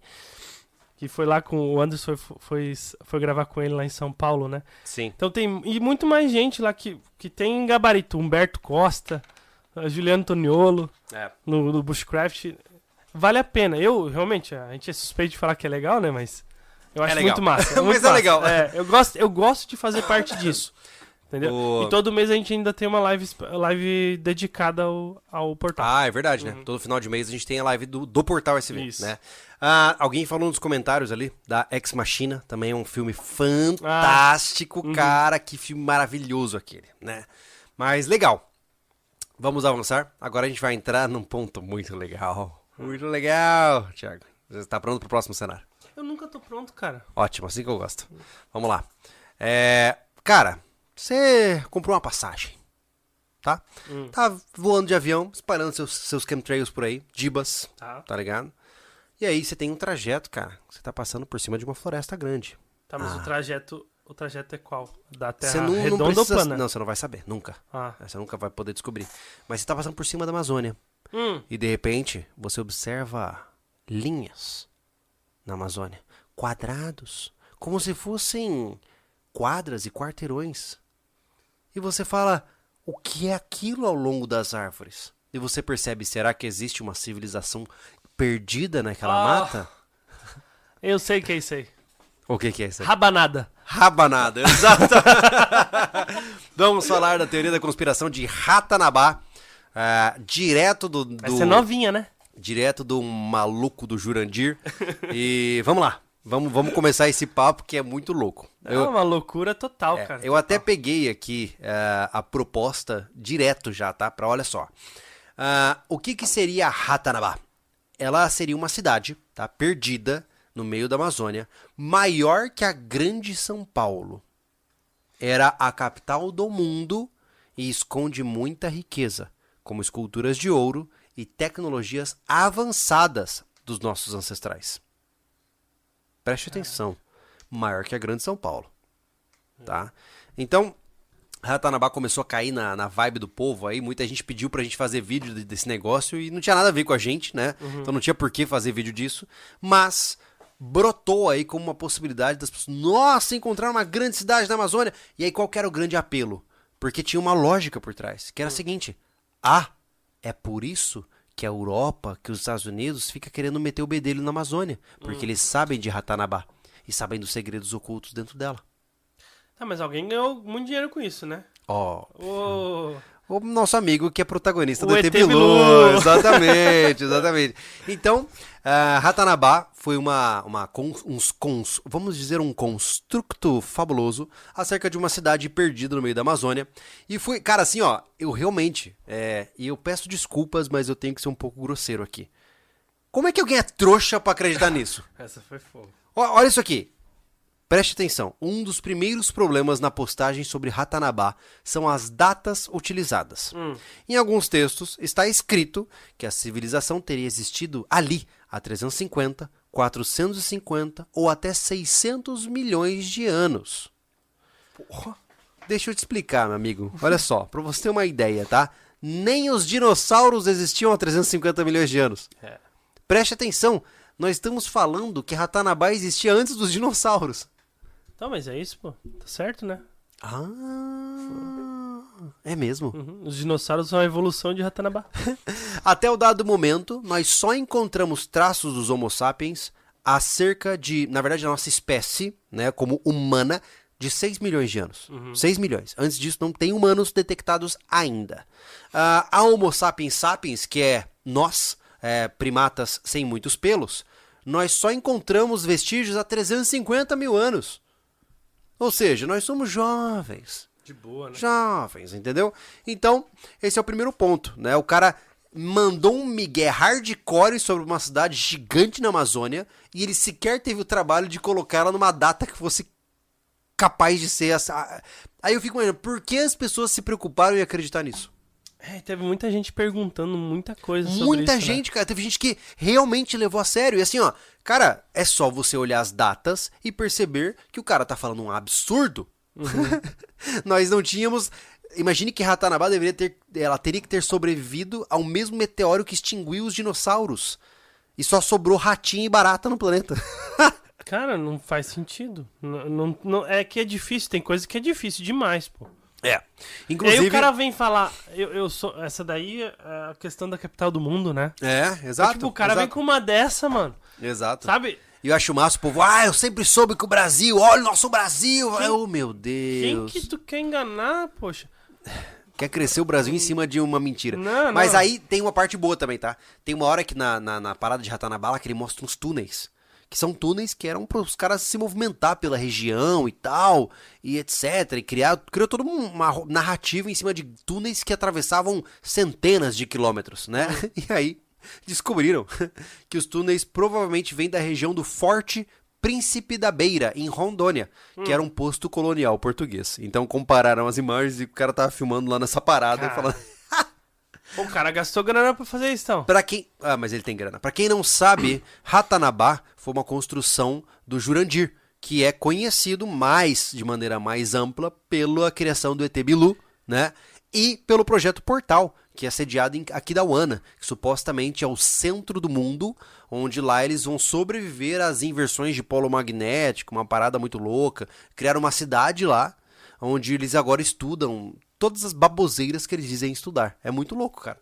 Cara, esse, esse rapaz aí, ele. Ele. Ele ficou famoso só pelo ET Bilu? ou Ele não, já era não, ele era antes? um, ele era um suposto ufólogo. Ah, Ah. Ele tinha uma revista chamada UFO, Ah. faz muitas décadas. Ah, e ele, depois da re- revista UFO, ele teve a sacada de criar um ET para fazer a área 51 brasileira. Hum. E depois disso, ele foi avançando para criar o projeto Portal. E o projeto Portal tem muito dinheiro. Muito. Inclusive, do jeito que eu falo aqui, é capaz de aqui me matar. Eles têm Basicamente- muito dinheiro. Basicamente, fizeram outra religião. Eles acreditam, até onde eu entendi, no retorno dos Anunnaki. Ou Anunnaki. Ou Ananás. É, acho que é Anunnaki. É Não, isso. Anunnaki. Anunnaki. É. Tá, ok, tá. Eles acreditam que todo o nosso planeta foi uma experimentação científica e que muito em breve os extraterrestres vão vir pra Terra, esses Anunnakis, né? Uhum. Vão vir pra Terra e o único jeito de você escapar é dando muito ouro e prata pra eles. Hum. É, tipo, é tipo, ó, eu sou a favor de vocês comprando a minha passagem pro paraíso. Essa é a pira deles. Então você já Caraca, pode entender a parada, né? Não, o, o complicado. E eu vou te falar, tem milionários envolvidos nessa desgraça, gastando toneladas de dinheiro nesse projeto. Gastando ganhando? Ah, gast- Hum. Gastando, tô falando dos caras estão gastando, tem os caras estão ganhando. Mas Ratanabá ganhou uma expansão gigantesca e tem pessoas que até agora acreditam nesse negócio. Olha que loucura, né? É absurdo o tanto que dão holofote pra gente assim, né? Eu acho assim, que é ó. por isso que eu tava pensando ontem, como meu carro é velho e- e cheio de problema, Sim. e eu trabalhando tanto. Porque você é um burro. É, porque eu sou burro, só Exato, isso, né? Exato. Mas tem uma coisa interessante aí, tá, gente? Isso não exclui a existência das cidades na Amazônia, tá? Houveram inúmeros assentamentos e tribos que estiveram espalhadas pela Amazônia. Tem até um mapeamento de satélite 3D, é, que eu não vou lembrar o nome agora nunca, que encontrou, cara, inúmeras tribos ao longo da Amazônia inteira. É, sedimentos, mas nada como uma grande cidade. Até porque uma cidade como a capital de São Paulo, que deve ter milhões de habitantes, não seria possível com um nível tecnológico que a gente acredita que civilizações primitivas tinham. Não, Simplesmente não é possível. Né? Cidades gigantescas como Roma tinham um limite de população porque eles não tinham como distribuir água, limpar o lixo de todo mundo, porque não tinha tecnologia para isso. Né? Então, eles partem da premissa que os isso- aqui é muito ligado, cara, àquela aquele seriado do History Channel lá do Alienígenas do Passado, sabe? É, o cara comentou aqui que esses caras aí que arrebentaram pra pesquisar algo sobre história no. Exatamente. Então, assim, o Alienígenas do Passado, ele é basicamente a premissa de que nós já tivemos astronautas no passado, entendeu? De que a humanidade teve uma quarta guerra mundial e voltamos a paus e pedras já, sabe? Então, é muito louco. Eu, eu tenho as minhas piras, eu hora ou outra acredito em conceitos como panspermia, mas tudo no seu tempo. Seu- Nós não estamos prontos para essa conversa ainda. o que, que nós temos de superchat sobre Ratanabá? Me fala. Não fala pra mim. sei, cara. Eu vou ver o Pix aqui que tá atrasado, né? Hum, A gente leu o Superchat e não leu o Pix. é verdade, manda aí. Ó. O Armando Vinícius, salve galera. Olha só, 5G eu não digo, mas procurem sobre a síndrome de Havana, o que aconteceu em Cuba. Microondas. Hum, é, micro-ondas é uma, um bagulho doido, né? Caraca. O Carlos Eduardo. Boa noite, senhores. Pouso Alegre de novo. Olha aí, tá aí. Mais um mais novo membro do Portal SV. Queria o pet do. SV, mas a cota já foi pro portal. Ah, maravilha. Espero que você Valeu, goste cara. lá dos conteúdos, cara. Tem muita coisa Hum. boa lá no portal. E interaja com a gente também no chat. A gente tá, tá sempre disponível lá pra conversar com vocês também, né? o Carlos Eduardo novamente. Sou capitão da equipe de Airsoft de PA. Hum. Porto Alegre? Pode ser? Pouso Alegre, Pouso. Alegre, perdão. É, Ah, tá. Pouso Alegre. Desde que incorporei o SV nos nossos treinamentos, ganhamos mais cinco membros. SV crescendo em Pouso Alegre. Eita, pega. Muito Olha aí bom. que coisa boa. Muito bom. E é isso aí por. Ah, tem mais um cara que mandou um pix dizendo que me mandou mensagem no WhatsApp. Nossa. Eu vou ter que procurar no WhatsApp, então se Ai, vira aí meu o Deus. Tá bom. Ah, bom, antes de mais nada, eu devo lembrá-los, tá? Que a gente tá lidando com coisas que são. é, quando se trata aqui, ó, especificamente de Ratanabá, projeto Portal, é uma parada meio perigosa, tá? Porque tem muito dinheiro envolvido, tem muita gente que acredita piamente nisso, tem caras que gastaram centenas de milhares de reais nesse projeto.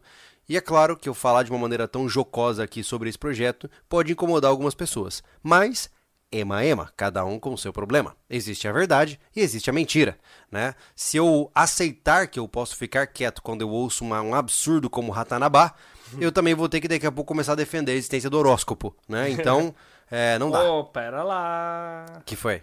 Como assim? O que foi? Tu vai falar de horóscopo? Vai falar mal de horóscopo? É, vou falar, vou falar. Caraca, Se logo prepare. tu. Se prepare, é. É porque Caraca. psicólogos usam um horóscopo para conduzir as, as terapias mesmo. É. O Danilo mandou aqui no meu WhatsApp ideias pra vídeo. Aham. Depois eu vejo. Tá. Mas ele, pelo amor de Deus, o que significa 24 7? 24 horas por dia, 7 dias por semana. é isso? É isso aí. Agora vamos ver aqui se eu acho. Maravilha. Veja se, veja se tem superchats aí sobre Ratanabá, que a gente vai tocar ficha, porque a gente ainda tem assunto, hein, cara? Vamos lá. O Amaro Vasco, o que será que tem nessas canecas aí? Onde você é que compra? a caneca é a caneca da Invictus. É, a gente é ganhou essas legal, a gente ganhou canecas. deles. Olha que top, né? E Feitas de embuia e tal. E a gente toma chopp. É, a gente não é patrocinado nem nada, mas a gente gosta de tomar esse Buffalo Beer, que é bem suavezinho. Então Uhum. a gente toma à vontade, não fica se incomodando de ficar bêbado. é importante pontuar isso, né? É. Ah, vamos lá. Você está pronto para a próxima teoria? Hum. Agora, agora vai ser bom, porque vai cutucar uns cara que, que, que curte essas paradas. A gente sempre tá cutucando alguém, né? Tá. Você tá eu pronto? Preciso, eu preciso pausar antes, cara. O que, que foi? É, eu, tô- me cutucaram aqui. Ah, o que aconteceu? O João Carlos Cardoso Pereira falou no chat: Uhum. Sou fã do canal. Gostaria que vocês voltassem na essência do sobrevivencialismo, como dicas e orientações sobre conflitos e catástrofes e possível guerra nuclear. Voltem à essência. Uhum. Ô João Carlos, é, a gente postou ontem um vídeo sobre isso. É verdade. É que, ô João, eu não vou acusá-lo de nada, mas assim, muitas vezes o YouTube não te entrega todos os vídeos que a gente faça, né? Mas nós temos um calendário onde a gente está sempre postando dicas, tutoriais, reflexões e demonstrações práticas de habilidades sobrevivencialistas. No podcast, a gente bate um papo. É uma roda de amigos para tomar uma cerveja, conversar, né? Então entenda que aqui é o momento de falar de uma maneira mais livre, né? Ah, não dá para ficar postando dica o tempo todo aqui. Não faz sentido, né? Então cada lugar tem um propósito diferente, sacou? Uhum. Exato. Vamos para a próxima teoria. Vamos lá, olha Porque só. a gente tá com a mesma essência de sempre. tá, fiquei injuriado. Eita, cara. Que essência é essa, pô? É, fiquei injuriado. Se eu tivesse a mesma essência de quando a gente começou o canal, ele tinha terminado. Exato. né? Exato. Mas vamos lá. Ah, agora vamos falar sobre algo que é muito top. Tem até uns vídeos no YouTube assim que você vai ficar. "Ah!" Basicamente. Tá? Esteja preparado. O que, que é isso, cara? Tá querendo pegar cola? Cara, eu esqueci, eu li. Ótimo, assim que eu gosto. Olha só. Você tá precisando abastecer eletricamente a sua casa? Você gosta de painéis solares? Gosta de geradores eólicos? Você é um burro. É. Porque Entendi. as corporações não puderam desenvolver as tecnologias da energia livre. Caraca. É, vamos falar agora da supressão governamental para as tecnologias de energia livre. Olha só que loucura. O que, que é isso? Você já, já deve ter ouvido falar disso aí. Ah, uma vez apareceu um cara no Fantástico que mostrou um motor que girava à base de água. Ele desapareceu. e Ninguém mais sabe dele. É, porque os Rockefeller mandaram matar ele. Existe uma crença, tá? De que as grandes corporações não têm interesse em que as energias livres sejam desenvolvidas. Só que o que é energia livre, tá? Já vou começar no começo, né, regaçando. Grande parte da energia livre se condensa nos motores de movimento perpétuo. É legal. Eu não sei se vocês sabem do que eu tô falando, mas não sei se já viram uns vídeos dos caras que criam os motores com ímãs. E aí eles giram, e o que, que acontece? Ah, geralmente ele gira para cá e quando ele passa de novo em cima do ímã, o ímã repele ele de novo, ele gira de novo, ele repele de novo, ele gira de novo. E supostamente aquela máquina gira para sempre. Uhum. Porque é uma máquina de motor perpétuo. Mas esse né? vídeo não tá ao vivo. Não, não. Até agora funcionando Não, não tá, o não motor. tá. Uh, pra quem não sabe, gente, é, não existe nada de graça neste planeta, certo? Toda energia é trocada por outra energia. Entenda que não se cria energia no universo, tá? Hoje, o que a gente faz, a gente converte energia, né? A gente converte energia eólica por meio de energia cinética para gerar então energia elétrica, que então é dissipada em parte por energia térmica e parte volta a ser energia elétrica para ligar as coisas aqui. Por exemplo, né? A energia fotovoltaica é a reação da radiação ultravioleta nos painéis fotovoltaicos, que então se converte em energia elétrica para que então entre na sua casa. Então, nós não criamos energia. A energia nuclear nada mais é do que a liberação da energia que já está nos átomos, certo? O problema da energia é que ela gasta. Então, como quando você liga uma luz, você tira a energia elétrica e a converte em energia luminosa, entre aspas, né? Então você já perdeu a energia que era elétrica, você já converteu ela inteira, né? Então motores perpétuos, eles são impossíveis. Por quê? Porque você sempre vai perder energia para alguma coisa. Por exemplo, ah, você está lá fazendo um, uma rodinha que gira com um ímã o tempo todo e consegue ser repelida e ela está girando. Ela está girando, mas não vai girar por muito tempo. Porque parte daquela energia inicial que você deu, todo o sistema gira em torno da sua primeira, do seu primeiro empurrão. Aquela energia que o sistema tem. Só que aquela energia lentamente vai se dissipando pelo atrito com o rolamento ali que você colocou na sua roda, pelo atrito das partes, pelo peso das partes, pelas flutuações de clima e temperatura do local. Em breve, esse motor vai parar. Não tem como ele não parar. É. A não ser que você criasse um rolamento sem atrito e sem e você cria, colocasse esse é, objeto em um completo vácuo perfeito e retirasse até mesmo as flutuações de microgravidade. então não dá, Não. não dá, né? Até o Iberê já fez, a- já refutou esse tipo É mesmo? de coisa. É. É mesmo. Eu já vi isso no é Manual do Mundo sobre essas coisas, energia infinita lá. Hum. Aí ele falou dos, do, do coisa que- do, da, do Miguelagem colocar uma tomada embaixo da mesa. Olha um aí. furo embaixo do negócio. É. É, é, pô, é só tu pra, tentar praticar. Quando essas coisas são bem simples, né? Sim. Ah, ah, pega dois ímãs, faz um negocinho ali, e só, só pratica. É. Aquele negócio da, da, da, da pilha. Coloca pilha e lá uma moeda, a moeda mexe. Nunca vou falar É disso. só tu praticar, pô. É, É caramba. só ver. É. Só pega, coloca ali na prática o que, que vai fazer. Não funciona, gente. É, É. coisa bem O que simples. acontece? Eu acho que a gente tem que usar a lógica inversa, que é a seguinte: se uma empresa ou um governo tivesse acesso a uma forma de usar motores com água, você realmente acha que ele não ia colocar isso na sua força militar? tá ligado? Você realmente acha que se uma corporação tem o segredo para fazer um motor de carro que roda à base de água, você acha que essa empresa não faria isso o mais rápido possível para ser trilionária e ser a única que pode fazer isso no mundo inteiro? Não faz sentido em segurar conhecimento. As empresas faturam em cima da exclusividade de conhecimento. Então, por que diabos alguém vai guardar isso para si? Se você, por exemplo, já compete comigo numa a questão da competição de conhecimento, você sabe uma verdade que eu não sei. Se você que sabe essa verdade aí já tá competindo comigo, imagina quem gosta de grana. o mais louco, cara, é assim, assim, por outro lado, Thiago, existem casos reais onde isso aconteceu, tá? Em defesa do, do, do lado contrário. Ah, por exemplo, houve um cartel que é o cartel da lâmpada, né? Olha só que interessante. É, tem um, um vídeo do Veritasium sobre esse assunto fascinante. Ah, quando as lâmpadas foram inventadas, elas eram perfeitas. Elas duravam pra sempre. Tanto que até tem uma lâmpada icônica lá num quartel de bombeiros nos States que tá há cento e poucos anos acesa. Uma única lâmpada, sem Caramba. trocar nem nada, sem desligar nem ligar. E aí, o- os fabricantes de lâmpadas chegaram a uma conclusão. Se eles não fizerem lâmpadas que quebrem, as pessoas não vão comprar mais lâmpadas, vão comprar uma só e acabou. Que é o caso da, da- das pistolas, né? Por exemplo, a Glock tá com dificuldades de inovar os seus produtos porque ninguém mais quer comprar Glock, porque todo mundo já tem a dele, né? Então o que acontece? Ah, os cartel, um cartel criado por marcas que fabricam lâmpadas começaram a projetar uma lâmpada que tivesse uma vida útil menor, para garantir então que as pessoas comprassem mais lâmpadas. Então, nesse caso específico, houve um downgrade de tecnologia para garantir é, a capacidade de, de viabilidade financeira dessas empresas. Olha só que loucura, né? Tá, mas aí tu entra no é um produto que não estraga, Ah, né? eu tô dando um- apenas um único exemplo. É, A igual- gente tem um exemplo nacional, a Ingesa, né?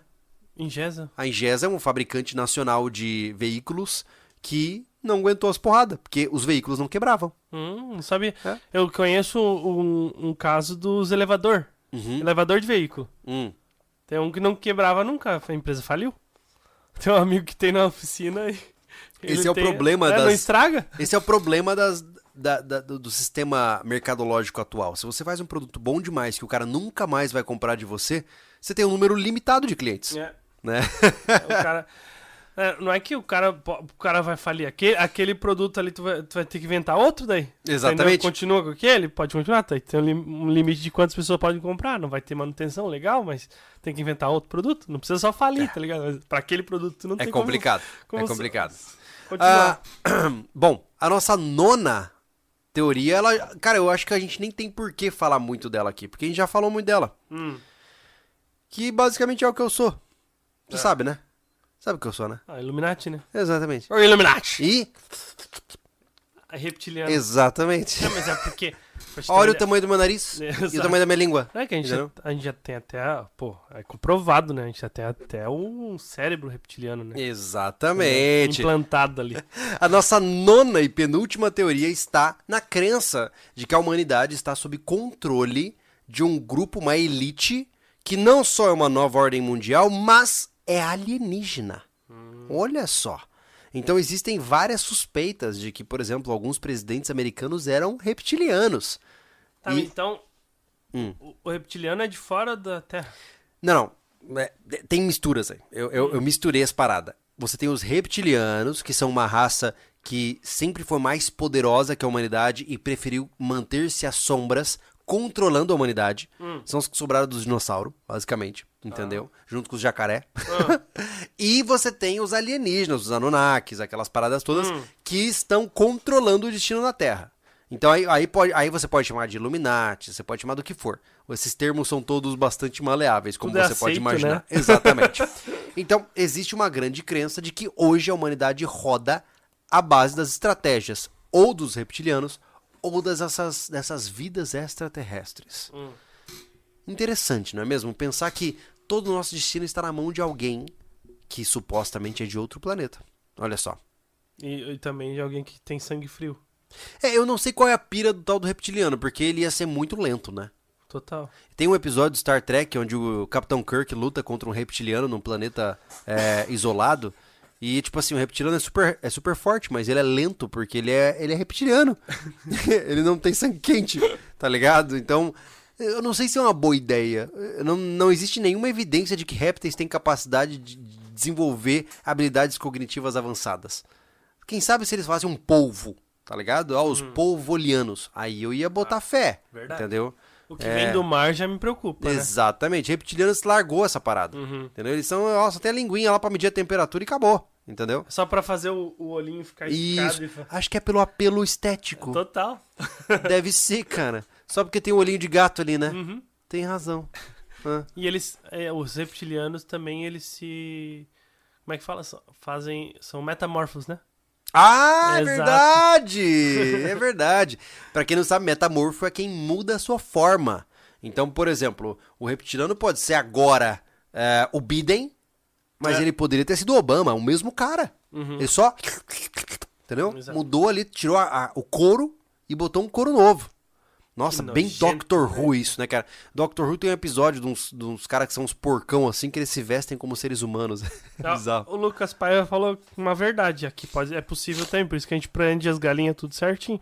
Porque lá onde ele mora, os reptilianos pegam ovo e pinto. Olha aí. É. É, mas assim, pegar ovo e pinto tá um pouco longe de controlar o mundo, É? né? é, é um, é um passo meio largo, É, né? não, é. Tem, tem uma cadelinha que a minha irmã tinha que matava um monte de reptiliano. É mesmo? Aham. Então eles não são tão não, bons não assim. conseguiam dominar o mundo, cara. Sinceramente, se perde pra uma cadelinha, É verdade, não é dá. verdade. Não dá.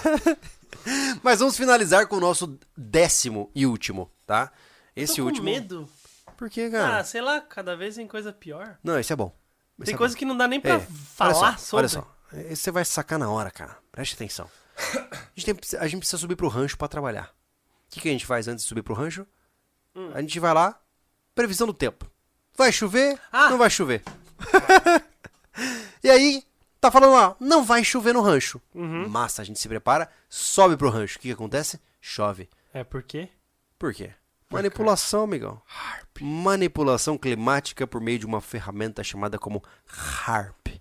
Olha aí. É uma sigla isso, né? Exatamente. Para quem não conhece, o projeto se chama High Frequency Active Auroral Research Program. Ou seja, em português, Programa de Investigação de Aurora Ativa de Alta Frequência. Esta é uma investigação financiada pela Força Aérea dos Estados Unidos, a Marinha e a Universidade do Alasca, com o propósito de oficial, preste atenção, propósito oficial, tá? De entender, simular e controlar os processos ionosféricos que poderiam mudar o funcionamento das comunicações e sistemas de vigilância. Então preste atenção, esse sistema existe, tá? Eles têm fotos do ARP lá, né? Ah, ele se iniciou em 1993 com uma série de experimentos durante 20 anos. Ele é similar a numerosos aquecedores ionosféricos existentes em todo o mundo e tem um grande número de instrumentos de diagnóstico com o objetivo de aperfeiçoar o conhecimento científico da nossa dinâmica ionosférica. Mas, mas, Mas. But existem especulações de que o projeto ARP seria uma arma dos Estados Unidos capaz de controlar o clima, provocando inundações e outras catástrofes. É, meu amigo, e você acha que você é, é inteligente por não acreditar? Parabéns. O Parlamento Europeu, em 1999, emitiu uma resolução afirmando que o projeto ARP manipulava o meio ambiente com fins militares, tá? pleiteando uma avaliação do projeto por parte da Science and Technology Options Assessment, o órgão da União Europeia responsável por estudo e avaliação de novas tecnologias. É um fato. É, é- é fato. É, mas Fato. vamos lá. Mas é, é, na verdade, o europeu ele vai culpar os outros pela cagada que ele faz. Relaxa, meu irmão. Olha só, em 2002, tá?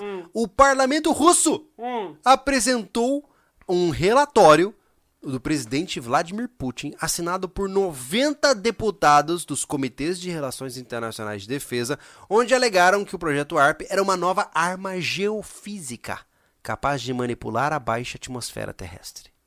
E agora, Tiagão? E agora, Tiagão? A gente tem a que vai pensar? acreditar no Putin, né, cara? Olha só o que ele tá fazendo aí. Olha só, a gente tá falando de uma teoria conspiratória. Eu deixei essa por último porque ela é mais complicada, tá vendo? Que não só foi embasada pelos loucos dos blogs de internet, como pelo parlamento europeu e pelo parlamento russo, Que são outros loucos também. basicamente. Tem evidência disso. Agora a questão é, é, eu fico imaginando assim, ó, eu sempre aplico a lógica ah, de exclusão nesse processo, né? Pensa comigo, Thiago. Eu tenho uma arma que controla o clima, certo? Hum, Eu tenho. sim. Ok. Clima além, de, dessa sala, tu controla. além de eu obliterar os meus oponentes, Hum. o que mais eu faria? Eu não sofreria as consequências do clima no meu território, Mas nem a pau. certo? Afinal, eu controlo o clima. Não, mas é que daí ele pode ter, pode achar que tem muita gente no teu local. Ah, entra a soma com a nova ordem mundial. Caraca, co- complicou agora. Quebrou meu argumento, tá vendo? Tudo se Tudo se une. é. É, igual religião, cara. Tudo fala diferente, mas pro mesmo fim. entendi, tá bom. É, é interessante isso porque eu fico imaginando assim, ó. Cara, Se os Estados Unidos têm uma arma que controla os, o clima, por que eles não evitam os furacões nos seus, nos seus ambientes? Que nem agora o furacão Ian lá na, na Califórnia. Porra, cara, que, a tristeza aquilo lá, né, cara? Tipo assim, ah, Júlio, por redução populacional, mas olha o prejuízo governamental que os caras têm. Total. Se o governo pode evitar um prejuízo, ele vai evitar. Entendeu? Então, por que não dissipar o furacão com ARP? É, eles roubam o resto do dinheiro pra gastar pra eles, entendeu? Exato, exato. Não faz sentido ele ter que gastar tanto assim e perder tantas vidas, né, cara? Que muita gente é. Com certeza. Perde vida com isso. Eu né? fico imaginando que nós já temos algum nível de capacidade de, é, de é, é, manipulação climática. Inclusive, eu vi recentemente um documentário sobre os caras que fazem chover, né? Que são os semeadores de nuvens. Muito interessante. Que em regiões de seca estão testando sistemas para fazer chover de forma artificial. Muito legal, cara. Uma proposta bem interessante. E tá dando certo. Mas. Os, tiveram alguns testes que deram certo ultima, Sim, ultimamente. né? exatamente. Isso. Mas de fazer chover numa hortinha para controlar o clima a ponto de gerar é, um furacão ou uma tempestade Em outro país. em outro país, eu tenho as minhas dúvidas acerca dessa competência. É muito. sabe? tá é aquele negócio, né? É um- uma afirmação muito, É muito alta. muito alta. Muito alta. É. Vocês estão vocês estão lendo muito Mistério de Três Corpos. e aí, o que, que nós temos no Superchat? Eu tô vendo que as povo se empolgou ali. É, não. Ó, o Terra 2.0 TV. Cara, eu não respondo só pergunta que paga, pô. Para de alucinar. Ou sim. É. Não, Se mas, sua- cara, eu- quantas vezes eu li o chat? É que, é, é, é que se, a, per- se, se- se a sua pergunta não tiver nem pé nem cabeça, a gente não vai É responder. verdade. entendeu? É, é. Eu escolho o que eu respondo aqui. Entendeu? Senão a gente vai lá no teu canal e você responde todas as perguntas que todo mundo quiser. Exatamente. O Rafael Kilman, membro novo. Opa, Jonas bem-vindo. Wanshire Hum. mandou sem, sem mensagem. Valeu, Jonas. E aí depois ele mandou outro e falou: E os rastros químicos no céu? Ah, a Falamos gente falou. no início já. Jonas, acho que você perdeu o começo do podcast. gente. É. Foi o primeiro tópico aqui das teorias conspiratórias. Falamos sobre eles. Exato. A gente já falou até com a conexão com as empresas aéreas muitas e tal. conexões. Muitas conexões. Total. É. Wallace Luiz, tenho 19 anos e acompanho vocês desde 2016. Queria agradecer e parabenizar vocês pelos conteúdos. Rancho, cassino, container, refúgio todos os outros que vem, quem vem me alegrando e inspirando esses anos. Valeu, meu amigo. Valeu. Ó, Obrigado, inclusive, eu vou fazer um convite pra vocês, tá? É, a Invictus acabou de soltar um Rios da UDR. Hum, Então, se você que tá ansioso aí pra ver a ODR em dezembro, né, nossa oficina de desgaste e resiliência que já foi filmada, ah, a Invictus lançou um Rios hoje, Uhum. so- com ceninhas rápidas do que rolou na praia da UDR. É. Se você quiser dar uma olhada lá, não, Massa. fica ligado na Invictus, porque eles estiveram lá junto com a gente, entendeu? é, e aí filmaram bastante coisas. conteúdo. Isso. Fica ligado, vai lá, segue eles no Instagram, porque é o, é o forte deles é lá, né? Sim. Então vai é. lá, entra no Invictus no- do Instagram. Tem aqui no link da, na descrição o, o nome deles e tal. E acompanha, cara. Lá vai ter alguns spoilers. Vai, vai. E você vai ver a pegada que foi essa edição da, da UDR. Foi a edição mais difícil da UDR é, disparado. Exato. Foi, foi bem legal também. Foi demais, cara. Foi demais. Foi emocionante. Não, Foi- teve, teve todo, tudo. todo o combo. Exato. Todo o combo necessário. É. O Rafael Cardoso, saudade do monstro do Lago Ness. Pois é. Uh, rapaz, Pois esqueceram é. dele, né? Sumiu, né, cara? Será que mataram ele? É, virou churrasco. Total. Só pode. Ou ele é réptil, né? Malditos selvagens. Talvez ele seja o. Ca... Ou ele ele, se- ele virou o Biden. Evoluiu. Exato. Digievoluiu. É um Pokémon. É, Agora eu vou ler Pix, porque não... acabou o superchat. Então tá bom. É E interessante. eu não vou ler. Eu não vou ler mais nenhuma pergunta no chat comum. Caraca. Porque eu sou um capitalista. É mesmo? É, Chama eles de plebeus, vai. Chama. Seus plebeus. Caraca! Ai, é brincadeira. Foi ele, meu patrão, que mandou falar, tá? Se eu não É. falasse, ele não ia pagar meu salário. Aí, pessoal. Vale lembrar, gente, que a gente muitas vezes não responde o chat porque vocês estão conversando entre vocês e aí vira uma bagunça e não dá pra seguir muito bem. Então, E fa- é, desconecta do, do assunto. é, aí É. muitas vezes o assunto vai pro outro lado, a gente Uhum. não sabe o que vocês estão falando, né? Então, é, não, é, não é por mal, não, tá? É que o superchat fica em destaque, é mais fácil da gente ver ah, vocês. cara, não tem que explicar que não é por mal. Não é, sabe que não é por mal. Mas é porque o óbvio precisa ser dito, Thiago. Hum. Algumas vezes é importante. O, né? cara, o cara vem falar Hum. mal que a gente não leu o chat por mal. Mas tá tudo bem. Mas- Qual, qual é o papel do, do bom? É sempre exercer a bondade. Entendeu? Tá bom. Eu sou muito bom. Diga, Carlos, sai agora do trabalho logo não viu o começo. Chegar a falar você não terá nada e será, será feliz? Nova ordem mundial. Esse é o grande reset, né? É, é. O grande reset, mais somado da nova ordem mundial. É. É que assim, ó, você começa a conhecer as teorias e você vai entendendo que elas vão se somando, Sim. tá ligado? É que uma se baseia na outra, pô. Exatamente. Porque É. não tem tanta criatividade assim. É, uma vai derivando da outra e vai migrando de um lado pro outro e tudo se conecta. E o problema delas se conectarem é que elas parecem ter sentido. Uhum. Você fala assim, ah, então peraí. Então Então quer fica- dizer que existe uma elite mundial que controla a população humana e que está controlando a natalidade com os chemtrails e que ao mesmo tempo fez a, a população também reduzir por conta do Covid com as torres 5G e eles têm chips que nos controlam. Você vai somando as paradas e, e eles estão protegendo é, as fronteiras da Terra plana. E aí você vai somando uma coisa depois. do- daqui a pouco, cara, tudo faz sentido na sua cabeça, mas você tá viajando. você tá preso numa, numa historieta de, de. Meu Deus, de louco. É, é né? o problema na questão, por exemplo, do YouTube. Se tu pesquisa pe- terra plana uma vez, ele vai te entregar terra plana até tu parar de, de, de olhar. É, o- existe um, um fenômeno importante no nosso comportamento conhecido como viés de confirmação. O que, que é isso? Ah, Lembre-se do que eu estou te dizendo agora que é importante, tá? Ah, quando você acredita em alguma coisa, você nunca vai, vai pesquisar algo contrário à sua crença. Então, por exemplo, se eu pesquiso, se eu acredito que a Terra é plana, eu vou pesquisar a Terra é plana? e eu vou encontrar fontes que vão dizer que a Terra é plana, porque o algoritmo vai entender que eu consumo mais esse tipo de conteúdo, certo? Naturalmente, conforme eu vou consumindo conteúdo sobre Terra plana, o Google, que quer ganhar dinheiro em cima de você, oferecendo anúncios para você, ele não vai te apresentar contra-argumentos da Terra plana, porque isso vai diminuir o seu tempo de exibição de sites ou de vídeos. Então o que ele vai fazer? Ele vai sugerir somente aquilo que você gosta, aquilo que você consome mais. No seu YouTube, quando você entra, quais são os vídeos sugeridos? São compostos por conteúdos que você já gosta de assistir, que são derivados mais ou menos do tipo de coisa que você vê. E esse é o problema. Porque você desenvolve um pensamento unilateral que vai te botando numa toca de coelho cada vez mais profunda.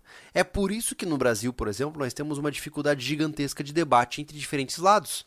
Porque tá todo mundo mergulhado no algoritmo de viés de confirmação do seu lado e eles não sabem mais comunicar. É, o Procura só- outro lado é um monstro que não deveria existir, entendeu? Porque você não convive mais diariamente com as diferenças. Vamos dizer, né, eu não vivi essa década, mas na década de 80, ou falando já de uma década que eu me lembro, da década de 90, onde não havia uma preponderância da internet, você vivia com pessoas que pensavam diferentes, que acreditavam coisas diferentes que você. E você não tinha opção, porque elas eram as pessoas que estavam à sua volta. Hoje você se fecha num quarto e você tem o seu mundo. E você não precisa confrontar ninguém que pensa diferente de você. Eu tenho certeza que não tem um terraplanista, não tem um cara desses conspiratórios que tem coragem de sentar aqui na frente. Não tem, porque ele não suporta ser confrontado. Ele não aguenta ser confrontado. No máximo ele vai pra ganhar o holofote. Não vai, Thiago. Não Eu vai. juro, não, vai. Hum. Eu tô te falando, vai e aí passa vergonha. Mas é que ele vai, ele vai pelo princípio do holofote. Entendi. entendeu? Não pela, da pelo debate. atenção. Entendi. Entendeu? Ele não É. consegue. Não, debater não, não tem condições. Não tem condições. Não, debate sério não tem. É. É aquela história, jogar xadrez com o pombo, né? É, total. Pô. Olha que bug. O quê? O cara, o cara mandou um coisa a 72. A René há 72 anos. Hã? Como sei. assim? Não, o nome do, do usuário dele é esse. Ah, tá. René, Rened há 72 anos. Ele mandou um superchat de R$ 2,02 e não mandou mensagem pra nós. Obrigado, meu amigo. Obrigado. Obrigado. Ah, temos alguma coisa no chat aberto aí que é interessante da gente comentar? Não, cara, eu, eu sou um cara que desrespeita Ah, os tá. seguidores. Tudo bem, entendeu? desculpa. Eu não, É. não leio nada no chat. Ah, então tá bom. Entendeu? o... Eu não entendi o cara que marcou sobre o Inceleiros. Chama o Leandro da, in- da Inteligência Natural. Tenho certeza que ele aceitaria. Eu não conheço. Eu não Nunca sei quem falar. é essa pessoa. É. É. Depois eu vou dar uma olhadinha. Leandro Inteligente. É, Leandro, né? Inteligência natural. Tá, beleza. Vou conhecer o É. trabalho dele. É, eu tenho tido um pouco de. É como eu falei pra vocês, é. A gente vai ficando mais velho, né? E não que eu seja um idoso hoje, nem de longe, mas é. A gente vai ficando um pouco mais. É, de saco cheio, assim, de debater coisas que não precisavam ser debatidas, sabe? Cara, estamos em 2022, cara. E tem cara duvidando que a gravidade existe, mano. Tipo, Não, o problema, olha só, poxa tu duvida vida, que sabe? a gravidade existe e aí tu fala que a Terra é um elevador. Thiago, assim, você entende? Eu fico cansado disso porque, pô, mano, vamos falar de coisa produtiva, sabe? Vamos falar de avanços. Como é? E aí, você já fez algum artigo científico? Você já escreveu alguma pesquisa científica? Você entende de metodologia científica, quantitativa, qualitativa, meta-quantitativa? Se você não entende de metodologia científica, cara, você não devia estar falando disso, pô. E sim, existem conhecimentos que devem ser deba- debatidos somente por especialistas.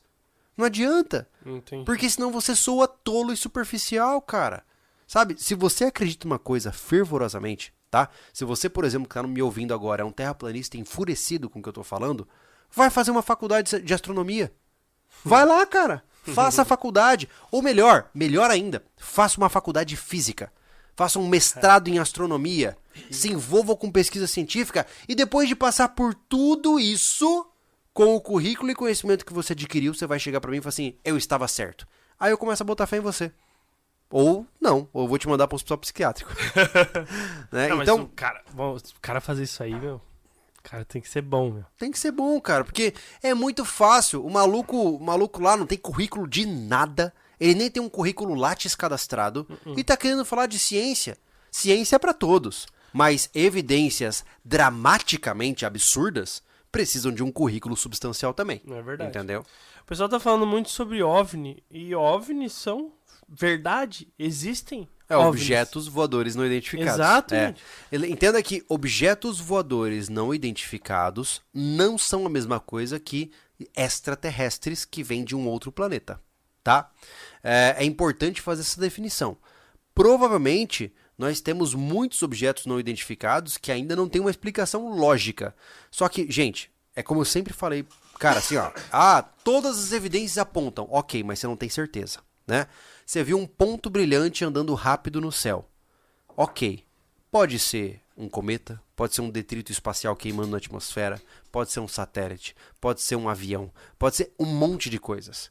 Para você dar um salto afirmativo e dizer, nossa, um disco voador, cara, é um salto muito drástico de concepção. Eu não tenho nada contra você dizer que acredita em OVNIs. Existem inúmeros objetos voadores não identificados. E estão, é, os relatos estão aí ó, espalhados pesadamente, até inclusive em artigos oficiais. Agora, de um objeto voador não identificado para uma raça extraterrestre, tem um longo Ô! caminho. Entendeu? Tem, tem uma- um longo caminho para você fazer Esse- essa afirmação. Esse né? pular etapas é puro desconhecimento, né? Exatamente. Então, soa ignorante, entendeu? Soa ignorante. Cara, a gente ouviu de pessoas, ah, que eu não vou identificar aqui, que os caras viram o ET Bilu, por exemplo, lá, era uma farsa. Era o maluco vestido de moletom se escondendo no meio do mato. E eu tô, eu, eu tô te dizendo algo que eu ouvi da produção que filmou o suposto ET Bilu, tá? É, filmou, a gente viu é, ele falando sobre a história.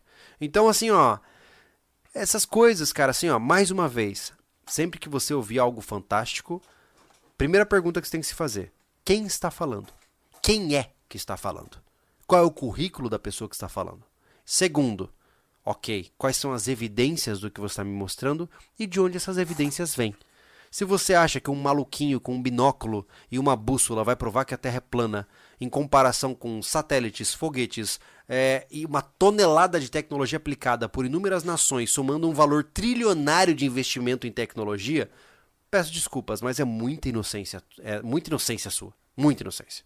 Então, é, a gente tem que ter um pouco mais de bom senso. Nós estamos num momento da humanidade onde só estamos onde estamos por falta de bom senso, cara. As pessoas estão pecando no bom senso, estão falhando no básico. Estão falhando em entender o que é mais convencional na nossa realidade, né? Cara, eu sabia que ia chegar nisso. O quê? Eles, só, eles comentaram sobre esse cara aqui. Hum. Que esse cara, ele, ele é muito maluco, cara. Na minha opinião, tá? Já sei quem é. O maluco que nega tudo. O professor lá, não sei de que faculdade. Ah, É assim, ó. Não, mandaram superchat aqui. Vamos ter Vai que lá, ler. fala, Vamos fala, lá. fala aí, fala aí. Júlio, doutor Afonso Lopes era professor da USP e geofísico e é terraplanista. Ótimo. E tem mais um também, né? Que nega o, o aquecimento global lá. Eu não lembro o Ah. nome dele agora. É. Só que assim, beleza. Ok, você tem um ponto a favor do seu argumento. Luciano, alguma coisa? É, algo assim. No entanto, no entanto, ele é um. Ele é só um. Por que só ele fala isso? Porque de todo um corpo profissional científico gigantesco, estamos falando de centenas de milhares de cientistas, porque só ele, ou mais uns cinco, ou no máximo dez, falam isso? Por quê? Porque eles são a minoria. Se a verdade é tão pungente assim e o amor pela ciência é tão amplo, porque somente eles aguentam isso. E mais importante, se é um segredo tão importante, por que ele não está morto? A gente está falando de uma conspiração mundial que envolve bilhões de dólares para pagar todo mundo para ninguém abrir a boca. Por que não mataram esse cara? Se é tão importante assim? Mano, se o cara da biqueira conta onde o traficante consegue a droga, matam ele. Por que, que não vão matar o cara que tá revelando um dos maiores segredos da humanidade? É sério? não é verdade? Ai, cara, é, é assim, ó, eu acompanhei lá no início, tá? Esse cara aí. Eu preciso conhecer esse cara. Eu fiquei curioso Eu mesmo. comecei a ver esse, esse cara no início mesmo. Aham. O primeiro vídeo dele. Ah. Quando ele recém tinha dois vídeos, Hum. tá ligado? Ele passava umas coisas assim, ele começou a construir o personagem. Aham. Cons- Bom, tu vai entender disso. Construção de personagem. Aham. Foi o que ele fez. Tá, mas ele é realmente geofísico? Não, eu não, não fui pesquisar sobre ele. Eu É. acompanhei o canal de YouTube Porque dele. o que mais tem aí é cara clamando diploma, né? Mas a questão é que ele, ele, ele solta isso. Eu não Tá. fui pesquisar. Porque assim, tu, tu vê, tu lê todo o comportamento dele como construção de personagem. Sim. Entendeu? E hoje, cara, ele alucina. É mesmo? Oh, é assim, é absurdo. Vamos sabe? começar. ah, me dê o nome completo dele no chat aí, a gente vai pro currículo Lattes. Eu quero saber quantas publicações ele tem, onde ele foi formado, em Uhum. que ano ele foi formado, e a gente começa a conversar. É, tem que ver. Porque assim, ó, tu pode soltar um bocado É. de, de estudo, que, de, Meu amigo, de, de teoria, de. Eu posso te falar aqui que eu sou físico formado em Yale em 2008, Hum. na turma Ziriguidum, entendeu? Se eu não tiver um diploma, se eu não tiver um, um- um documento pra provar, tô mandando migué, cara. Eu não tô duvidando exatamente desse cara, mas é muito fácil você construir um currículo artificial nos tempos atuais, Uhum. né? Então, essas coisas, assim, ó. Gente, mais uma vez, eu sei que é legal você saber de algo que ninguém sabe. Mas questione-se. Por que você acredita em um negócio que pouca gente acredita? Talvez porque seja mentira. Talvez seja. E se você tiver certo, cara, poxa vida, que legal, você tem um conhecimento incrível. E daí? Se de fa... como eu falei, se de fato a Terra é plana, e daí? Não muda nada, você tá militando por uma coisa que é inútil e não serve pra porcaria nenhuma. E daí que a Terra é plana ou esférica ou triangular ou uma, uma, uma, uma rosquinha? Não muda absolutamente nada, nem na minha vida nem na sua. E você tá perdendo tempo de vida falando sobre essa porcaria. É sério isso? É- Essas coisas que eu fico me perguntando, pra quê? Sua vida é tão miserável a ponto da coisa mais importante da sua vida é lutar por um modelo do planeta Terra? Você não tem esposa, filho, emprego, é, projetos pra você se importar, sendo que o mais importante é discutir um modelo da Terra? É, para mim, assim, é, é tão absurdo, entendeu? É tão. é, chega a um nível, assim, eu fico pensando, o indivíduo vive uma vida miserável pra ter isso como objetivo principal da vida dele. E mais uma vez, corroboro o que eu falei lá no começo. Quer ser o floquinho de neve. Quer ser o cara que sabe das coisas que ninguém sabe. Parabéns pra você. Você é o especialzão. Se é isso que você quer. Mas sinto muito. Aos olhos da população geral, você é um tolo. E vai continuar sendo. né? Exato. O Carlos, na teoria da conspiração, não é teoria da conspiração, mas acho que a gente deveria guiar o jovem no caminho para se tornar um homem. Me dá pena ver tanto jo- jovem inútil por aí.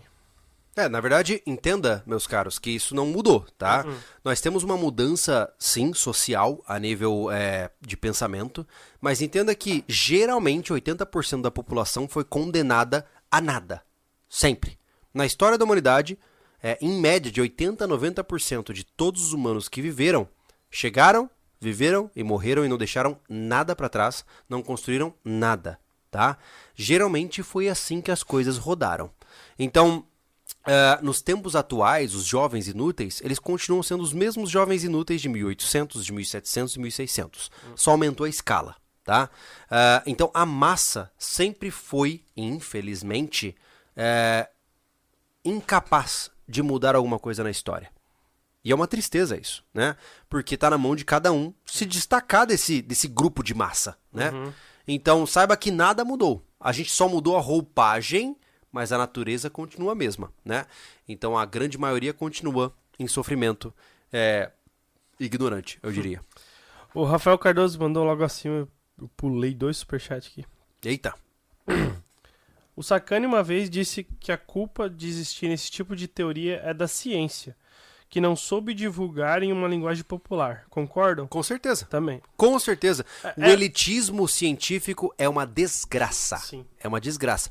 Cara, pra você ter uma ideia, tem artigo uh, que para você só você tem que pagar para ler, pô. É, o... A gente tem um relato.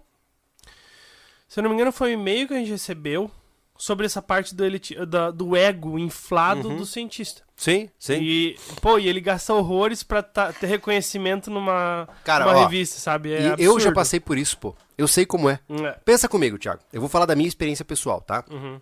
Eu trabalhei junto com um amigo meu, Cleiton Peixoto, pra gente fazer um artigo. Uh, nós fizemos uma meta-análise da eficiência da, do tratamento de drogadictos no CAPS-AD, certo? Uhum. No Centro de Atenção Psicossocial de Álcool e Drogas. Uhum. A gente coletou é, estudos dos mais variados, das mais variadas áreas, condensou as estatísticas desses estudos para criar uma formulação de hipóteses. E aí, vale a pena fazer um CAPS AD ou não? Nós fizemos um estudo sobre isso, ficou muito legal esse artigo. E a gente ralou muito para fazer esse artigo. E aí a gente decidiu é, é, publicá-lo. Tentamos publicar em uma revista internacional. Antes de mais nada, eu gastei uma tonelada de tempo traduzindo esse artigo para um inglês acadêmico. É a primeira coisa que eu tive que fazer. Depois disso, a gente passou um ano revisando esse artigo de cima a baixo, atendendo todos os requerimentos da Target para que esse artigo fosse publicado. E depois de um, um ano, a gente conseguiu publicar esse artigo. Uhum. Numa revista A, A+, né? Ou seja, A+, uma, uma das maiores revistas de fármacos do mundo. A gente publicou esse artigo. Uhum. Foi incrível. E eu ganhei, sabe o quê? Nada. Dor de cabeça. Nada. Passei um ano me estressando pra nada. Tapinha nas costas. Ai, nossa, olha só, ganhei mais pontos pro meu currículo Lattes. Ah, pro inferno currículo Lattes, entendeu? Então, o problema muitas vezes da comunidade científica é porque você aí, cientista, é um burro, tá? Hum. Você fica se esforçando para publicar um artigo numa revista que supostamente é legal, para você ganhar mais status, para então conseguir publicar em, em revistas ainda melhores. O mundo científico ele é corrompido pelo ego. E é por isso que nós temos a tendência à estagnação científica nos próximos tempos. É, Entendeu? a gente, a gente tenta é, falar mais a linguagem popular no nosso canal, né? Uhum. É, o nosso tipo. A gente fala. É, eu sou ruim de falar, eu sou um cara que gagueja. Eu não consigo falar muito olhando pra câmera. Sabe? Mas, por exemplo, nosso canal do Refúgio Espacial foi, a gente fez para isso para divulgar para o maior número de pessoas de uma forma que nós achamos que a maioria vai entender. Que seja palatável, né? Porque... O cara consiga entender. Né? Exato. É. Para trazer uma coisa tão incrível que sim faz diferença na sua vida. É. Você que tá aí reclamando, falando que tá tudo é mentira, você utiliza de produtos derivados a esses estudos científicos, a viagem espacial, entendeu? E você esquece isso, é. entendeu? Então a gente quer trazer isso ao conhecimento das pessoas. Sim. A gente fala de uma linguagem mais simples, entendeu? Gente, o problema, é o que cara, a gente tenta. O problema de, do mundo científico é que ele dá saltos muito largos. Em um país onde grande parte da população é analfabeta funcional, como diabos você quer que esses caras leiam artigos científicos? É. O Brasil é composto por pessoas que sabem ler e escrever, mas não sabem interpretar. Em grande parte. Uhum. Como essas pessoas vão pegar e ler um abstract, pô? Não vão. Uhum. Não vão. Entendeu? Então, essa é uma grande tristeza que eu sinto, porque a, a, a nossa. E se é uma teoria conspiratória ou não, eu não sei. Mas um dos objetivos do Estado é manter você burro. É manter você iliterado, aculturado. Um cara que não lê mais do que um livro só porque te obrigaram a cada cinco anos. É isso que o Brasil quer de você. Uhum. Porque você tem que ser uma vaca leiteira perfeita e a vaca leiteira não pensa.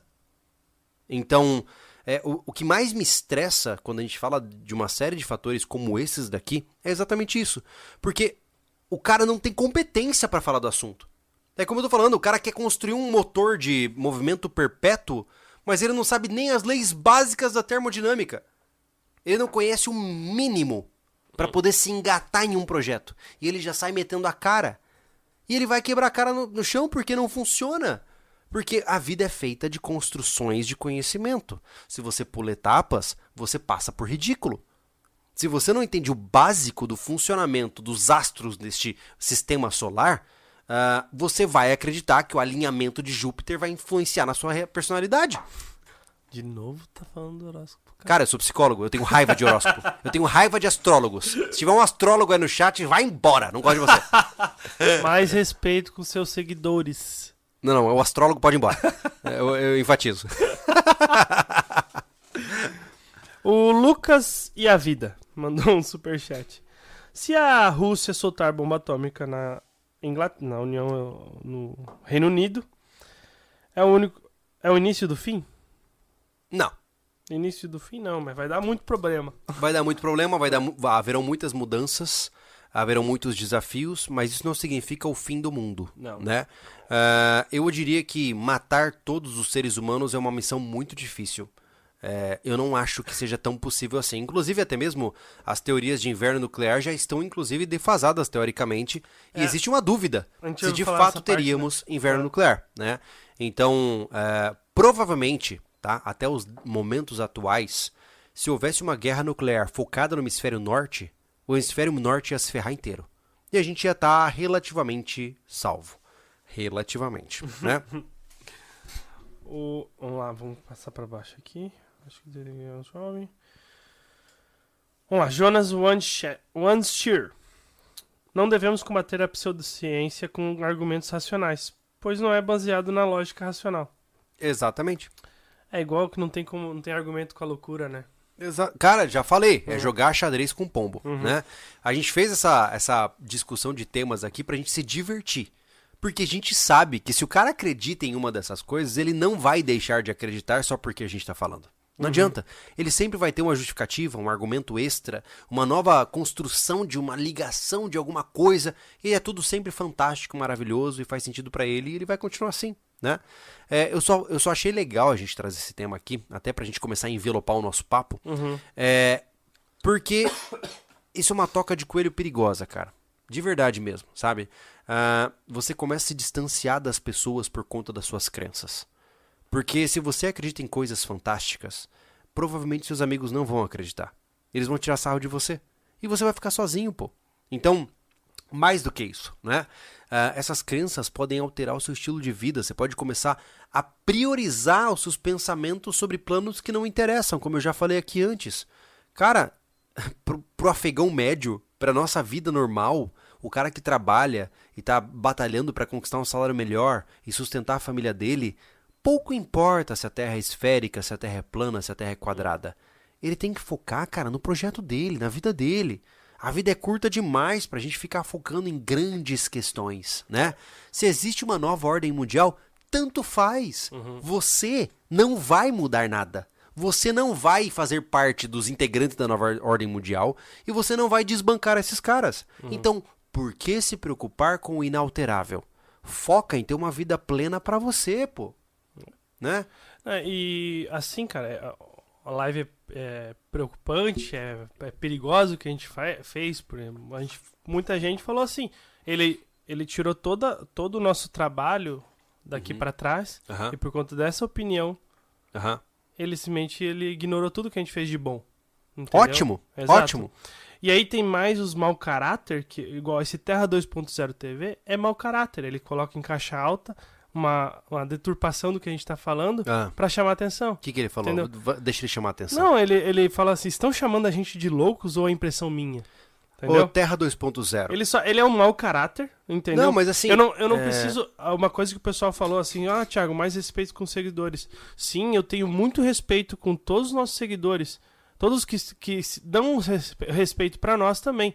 Eu só, só mando a, a moeda que você me jogou.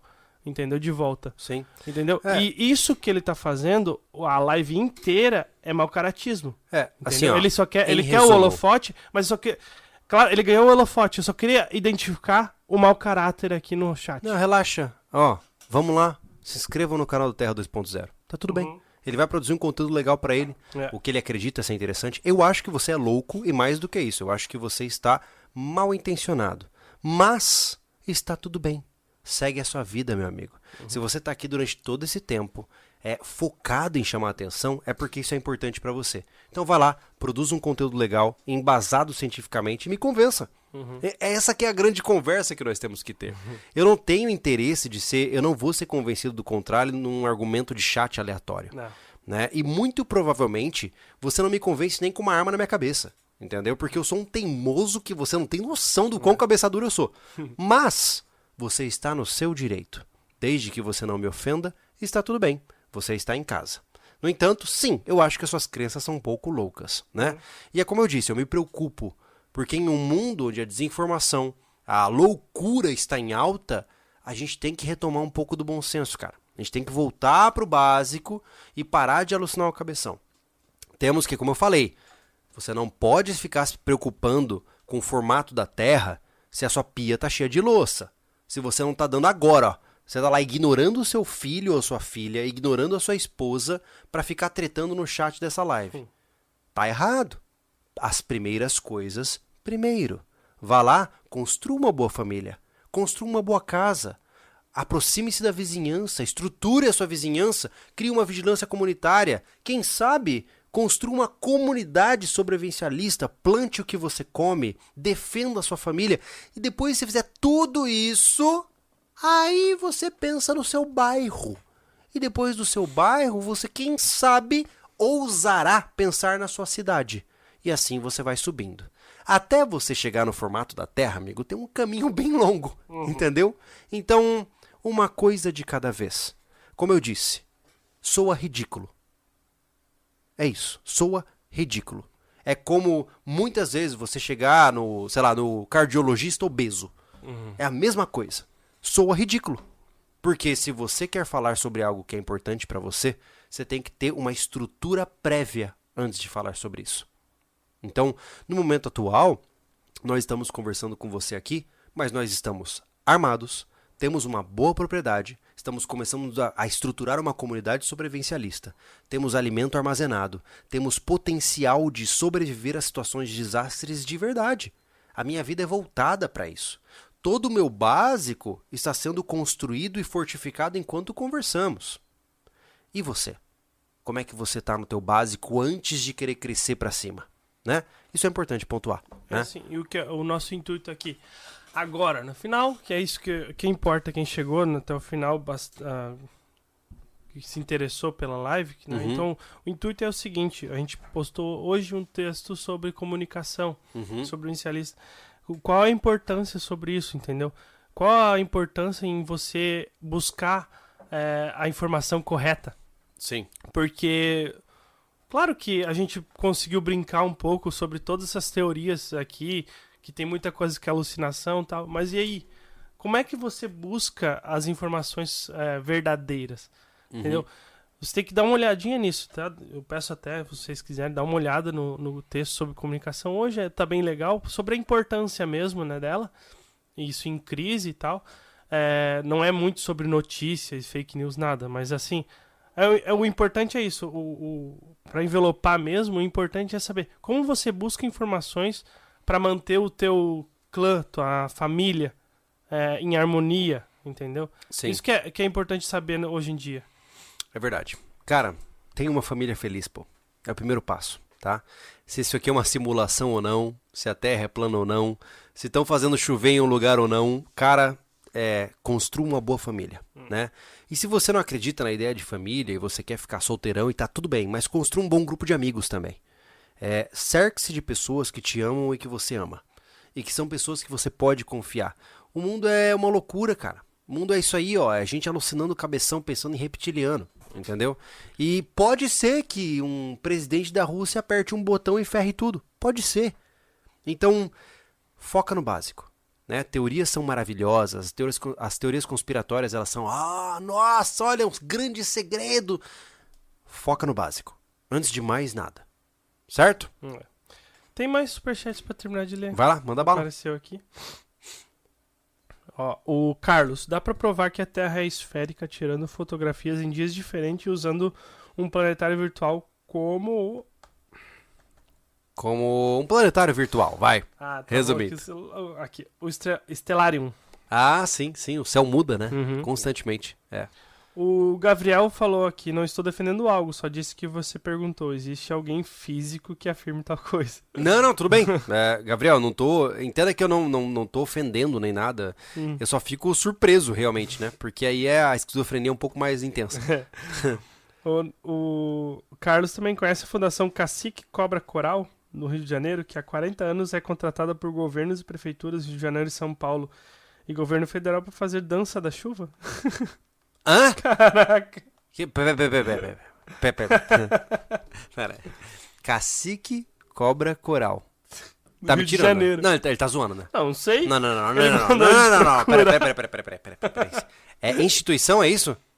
Isso. Pera. Fundação. Fundação Cacique Cobra Coral. Não, eu preciso saber disso. Ó, o Maxwell mandou aqui. Mais tarde venho escutar tudo. O papo parece ter sido excelente. Boa noite, bom, bom descanso, senhores. Olha, Maxwell. Inclusive foi o Maxwell que indicou onde o Anderson está lá hoje. Hum.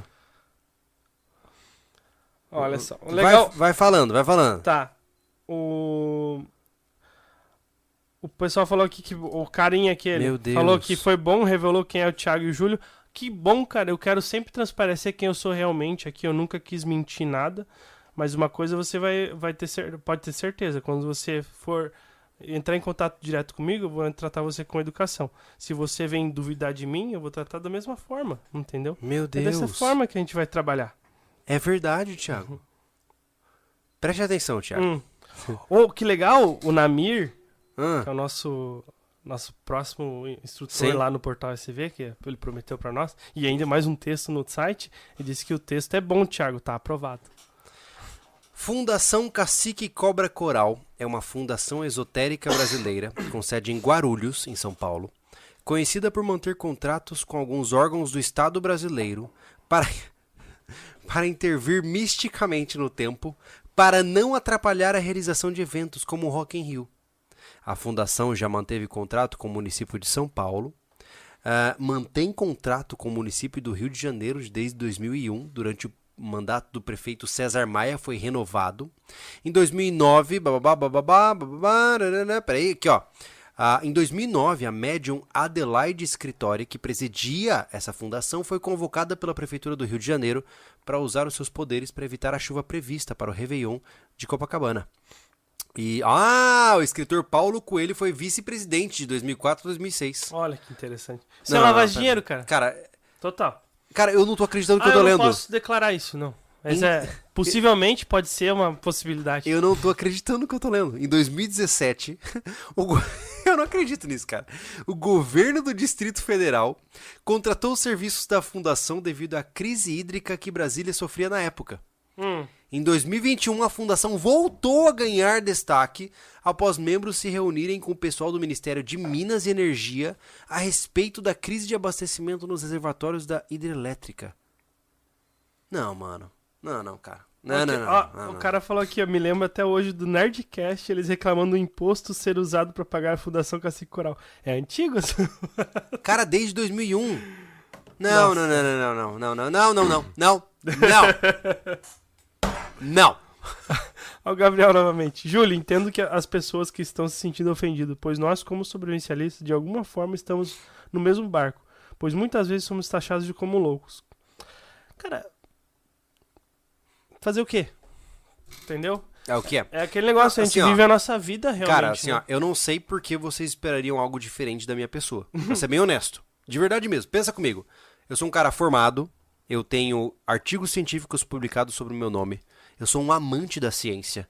Eu acompanho avidamente várias áreas da ciência diferente. Eu acompanho várias áreas de inscrição científica e acadêmica diariamente. Eu tenho um canal de exploração espacial focado no desenvolvimento tecnológico e na história da exploração espacial humana. Assim, ó, se você esperava um posicionamento diferente da minha parte, eu sinto muito, mas você esteve equivocado na sua interpretação. Porque eu nunca disse algo que fomentasse o outro lado da moeda. Eu não sou místico, eu não acredito em baboseira, eu não acredito em saci pererê, cara. o Júlio aqui é, se eu acredito é porque eu vi. Porque senão eu não sou capaz de acreditar. Pô, tô passando isso na gestação da minha esposa. e aí, Júlio, o que, que você acha que vai ser? Eu não sei? Eu não tenho o que achar? Eu não tenho um ultrassom na mão, na mão, tá ligado? Se for menino ou menina, eu vou descobrir no parto? É, assim, ó, é, eu não consigo, gente. Me desculpe se isso decepciona vocês. Eu não sou um homem que faz afirmações sem evidências. Eu não consigo. Peço desculpas se isso te ofende. Né? Não, e o cara quer, quer, de- eh, quer determinar se eu tenho que ser debochado ou não. Ah, o o Thiago é assim como ele é, tá?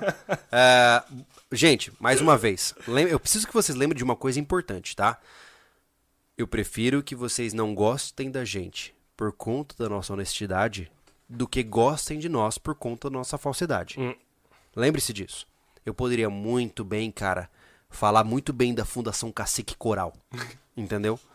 Eu poderia. Poderia estar aqui fazendo propaganda pra eles, ó, dando até cupom de desconto pra eles fazerem chover na tua propriedade aí. Mas e daí? É o Júlio de verdade? Não, não é. Se o Thiago fica aqui pagando de bom moço e evitando os comentários sarcásticos dele, vai ser o Thiago? Não vai. Não. Entendeu? Mas isso significa que você aí, terraplanista, vai levar um murro na cara se eu estiver na rua? Não. Não! Não. Não, cara! Eu provavelmente não vou ser lá o seu amigo, da gente se abraçar junto e cantar, contar uma piada juntos, mas não significa que eu não goste de você e que eu quero que você deixe de existir. Né? O mundo tá tão segmentado em loucura, tá ligado? O que, que foi? Fizeram um usuário. F. Cacique Coral. Mandou um superchat. Fique calmo, tudo na sua hora. Não, não. Não! Não! Meu Deus. Eu, eu, eu tô em choque, cara. Eu tô em choque de saber que eu pago isso aqui, cara. Eu preciso. Eu preciso. Meu Deus, e e tem um monte de coisa, cara. Olha só. Ah, eles estavam de mudança pra China, Hum. mas com uma parceria com a prefeitura do município de São Paulo, eles mudaram de ideia e querem dar uma atenção especial à cidade, tá? mas, no entanto, foi negociado com os chineses trabalhar à distância. Trabalhar de... Mano, os caras faz dança da chuva e estão ganhando dinheiro. É. Eu não, eu não, eu não sei mais o que dizer. Eu acho que a gente pode terminar o nosso sobrecast. Sim. A gente perdeu, Thiago. É. Você sabe, né? Uhum. Tudo que a gente falou aqui não adiantou de nada. Não, porque a gente, a gente financia isso, né? Só meu amigo, só esse papo aqui só serviu pra estressar as pessoas. Uhum. Porque quem acredita no que acredita vai continuar acreditando e quem Exato. não acredita não vai continuar acreditando. Exato. O cara só não vai gostar mais de nós. Exato. E se isso converter em tu olhar mais vídeos pra ver o quanto errado eu sou no que eu faço, fica bom. Exato. Fica bom. Gente, é a vida. Algumas vezes a gente fica estressado com as paradas, né? E aí eu realmente volto ao ponto principal. A gente trouxe esse tema aqui pra brincar, né? Porque é, em um mundo onde as coisas são tão absurdas, a gente pensou, vamos pegar algo mais absurdo do que uma potencial guerra nuclear pra trocar uma ideia e dar uma risada. E ainda assim incomodou as pessoas. Então, sempre teremos dodóis de plantão, sempre vamos ter gente que vai ficar se doendo à toa, né? Então eu percebi, Thiago, que o futuro do nosso, das nossas conversas, ainda mais porque o Anderson não tá aqui pra mediar a parada, é tretar com todo mundo. É verdade. É isso. É, basicamente a gente treta com todo mundo, fica de cara com todo mundo, né? É. É, A gente, a gente quer trazer bastante a, a- podcast mais voltado pra culturalização também, né? Sim, sim. É. Inclusive no próximo podcast, que já temos marcados, nós vamos fazer uma entrevista. Ah, isso vai, Vai ser legal muito pra caramba. legal. Vamos, Vamos falar em- já, né? Pode É falar? o cara, é o cara da bike, né? O, é o Juliano. O Juliano. O Juliano. E ele, cara, ele é especialista em andar só grandes, mas grandes. É, tipo mil quilômetros. Tá? É a gente vai incrível. conversar com um ciclista que roda mil quilômetros sem parar, Uhum. basicamente. Então fica por aqui, se você curte esse tipo de assunto, a gente vai trazer esses caras pra cá. Não, eh, não vamos falar de, de mais nada que te incomode, vamos falar de ciclismo no próximo podcast. Então fica aqui que vai ser bem legal. Ah, essa semana, como eu disse pra vocês, tem Rancho SV no sábado. Temos também várias outras postagens muito legais na semana seguinte. Fica por aqui que vai ser massa, simplesmente pelo fato de que nós temos muitos conteúdos perdão, interessantes. Se você não gosta da nossa opinião, saiba que o nosso conteúdo ainda assim continua padrão, tá? Então, semana que vem nós temos setorização, é isso? Uhum. Vamos falar de setorização pelo viés da permacultura e vamos fazer o vídeo da. Eu não lembro, nem a pau. Time lá. Não, não é? Setorização semana que vem. Não, então, então eu tô equivocado.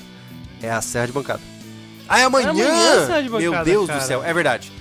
Semana que vem tem o time-lapse da base container. Isso. E, a E temos o setorização. vídeo sobre setorização de, por meio do viés da permacultura. Não, e amanhã, por favor, cara, assista o vídeo que o Anderson fez, um, uma serra circular numa banca, tra- transformando, né, utilizando ali um, a madeira pra fazer uma serra de bancada. Pô, é, um, é um custo a assunto menos demais, né, cara? que vale É. muito a pena. É, você vale compra a pena. uma serra circular e consegue fazer uma serra de bancada com algumas adaptações. Realmente incrível, né? Uhum. É. Isso aí. Fechamos? Muito obrigado. Então tá bom. Uma o boa Matheus, noite. O Matheus, pediu pra gente terminar o podcast com a da, da, da chuva. Não, não posso fazer porque eu sou muito bom nela. Pode acabar gerando uma inundação aqui É, na não dá, a chácara. gente tem que subir o rancho amanhã pra trabalhar. Exatamente. Então, muito obrigado pela sua presença. Sabe aqui do fundo do coração, eu não guardo ressentimento contra ninguém. Se você se ofendeu com os nossos comentários, é uma pena. Eu não vou pedir desculpas porque eu falei o que eu realmente queria falar. Entre né? 900 e 800, 900 pessoas que passaram por aqui, duas pessoas ficaram ofendidas e chamaram a gente de desrespeitosos. Faz parte do jogo. É uma pena pra essas Isso. pessoas, ao menos você sabe como eu penso. Exato. E pra todos os que estão por aqui, um beijo no coração de todos vocês. A Valeu, gente se gente. vê no próximo podcast. Obrigado, viu? Tchau. Falou!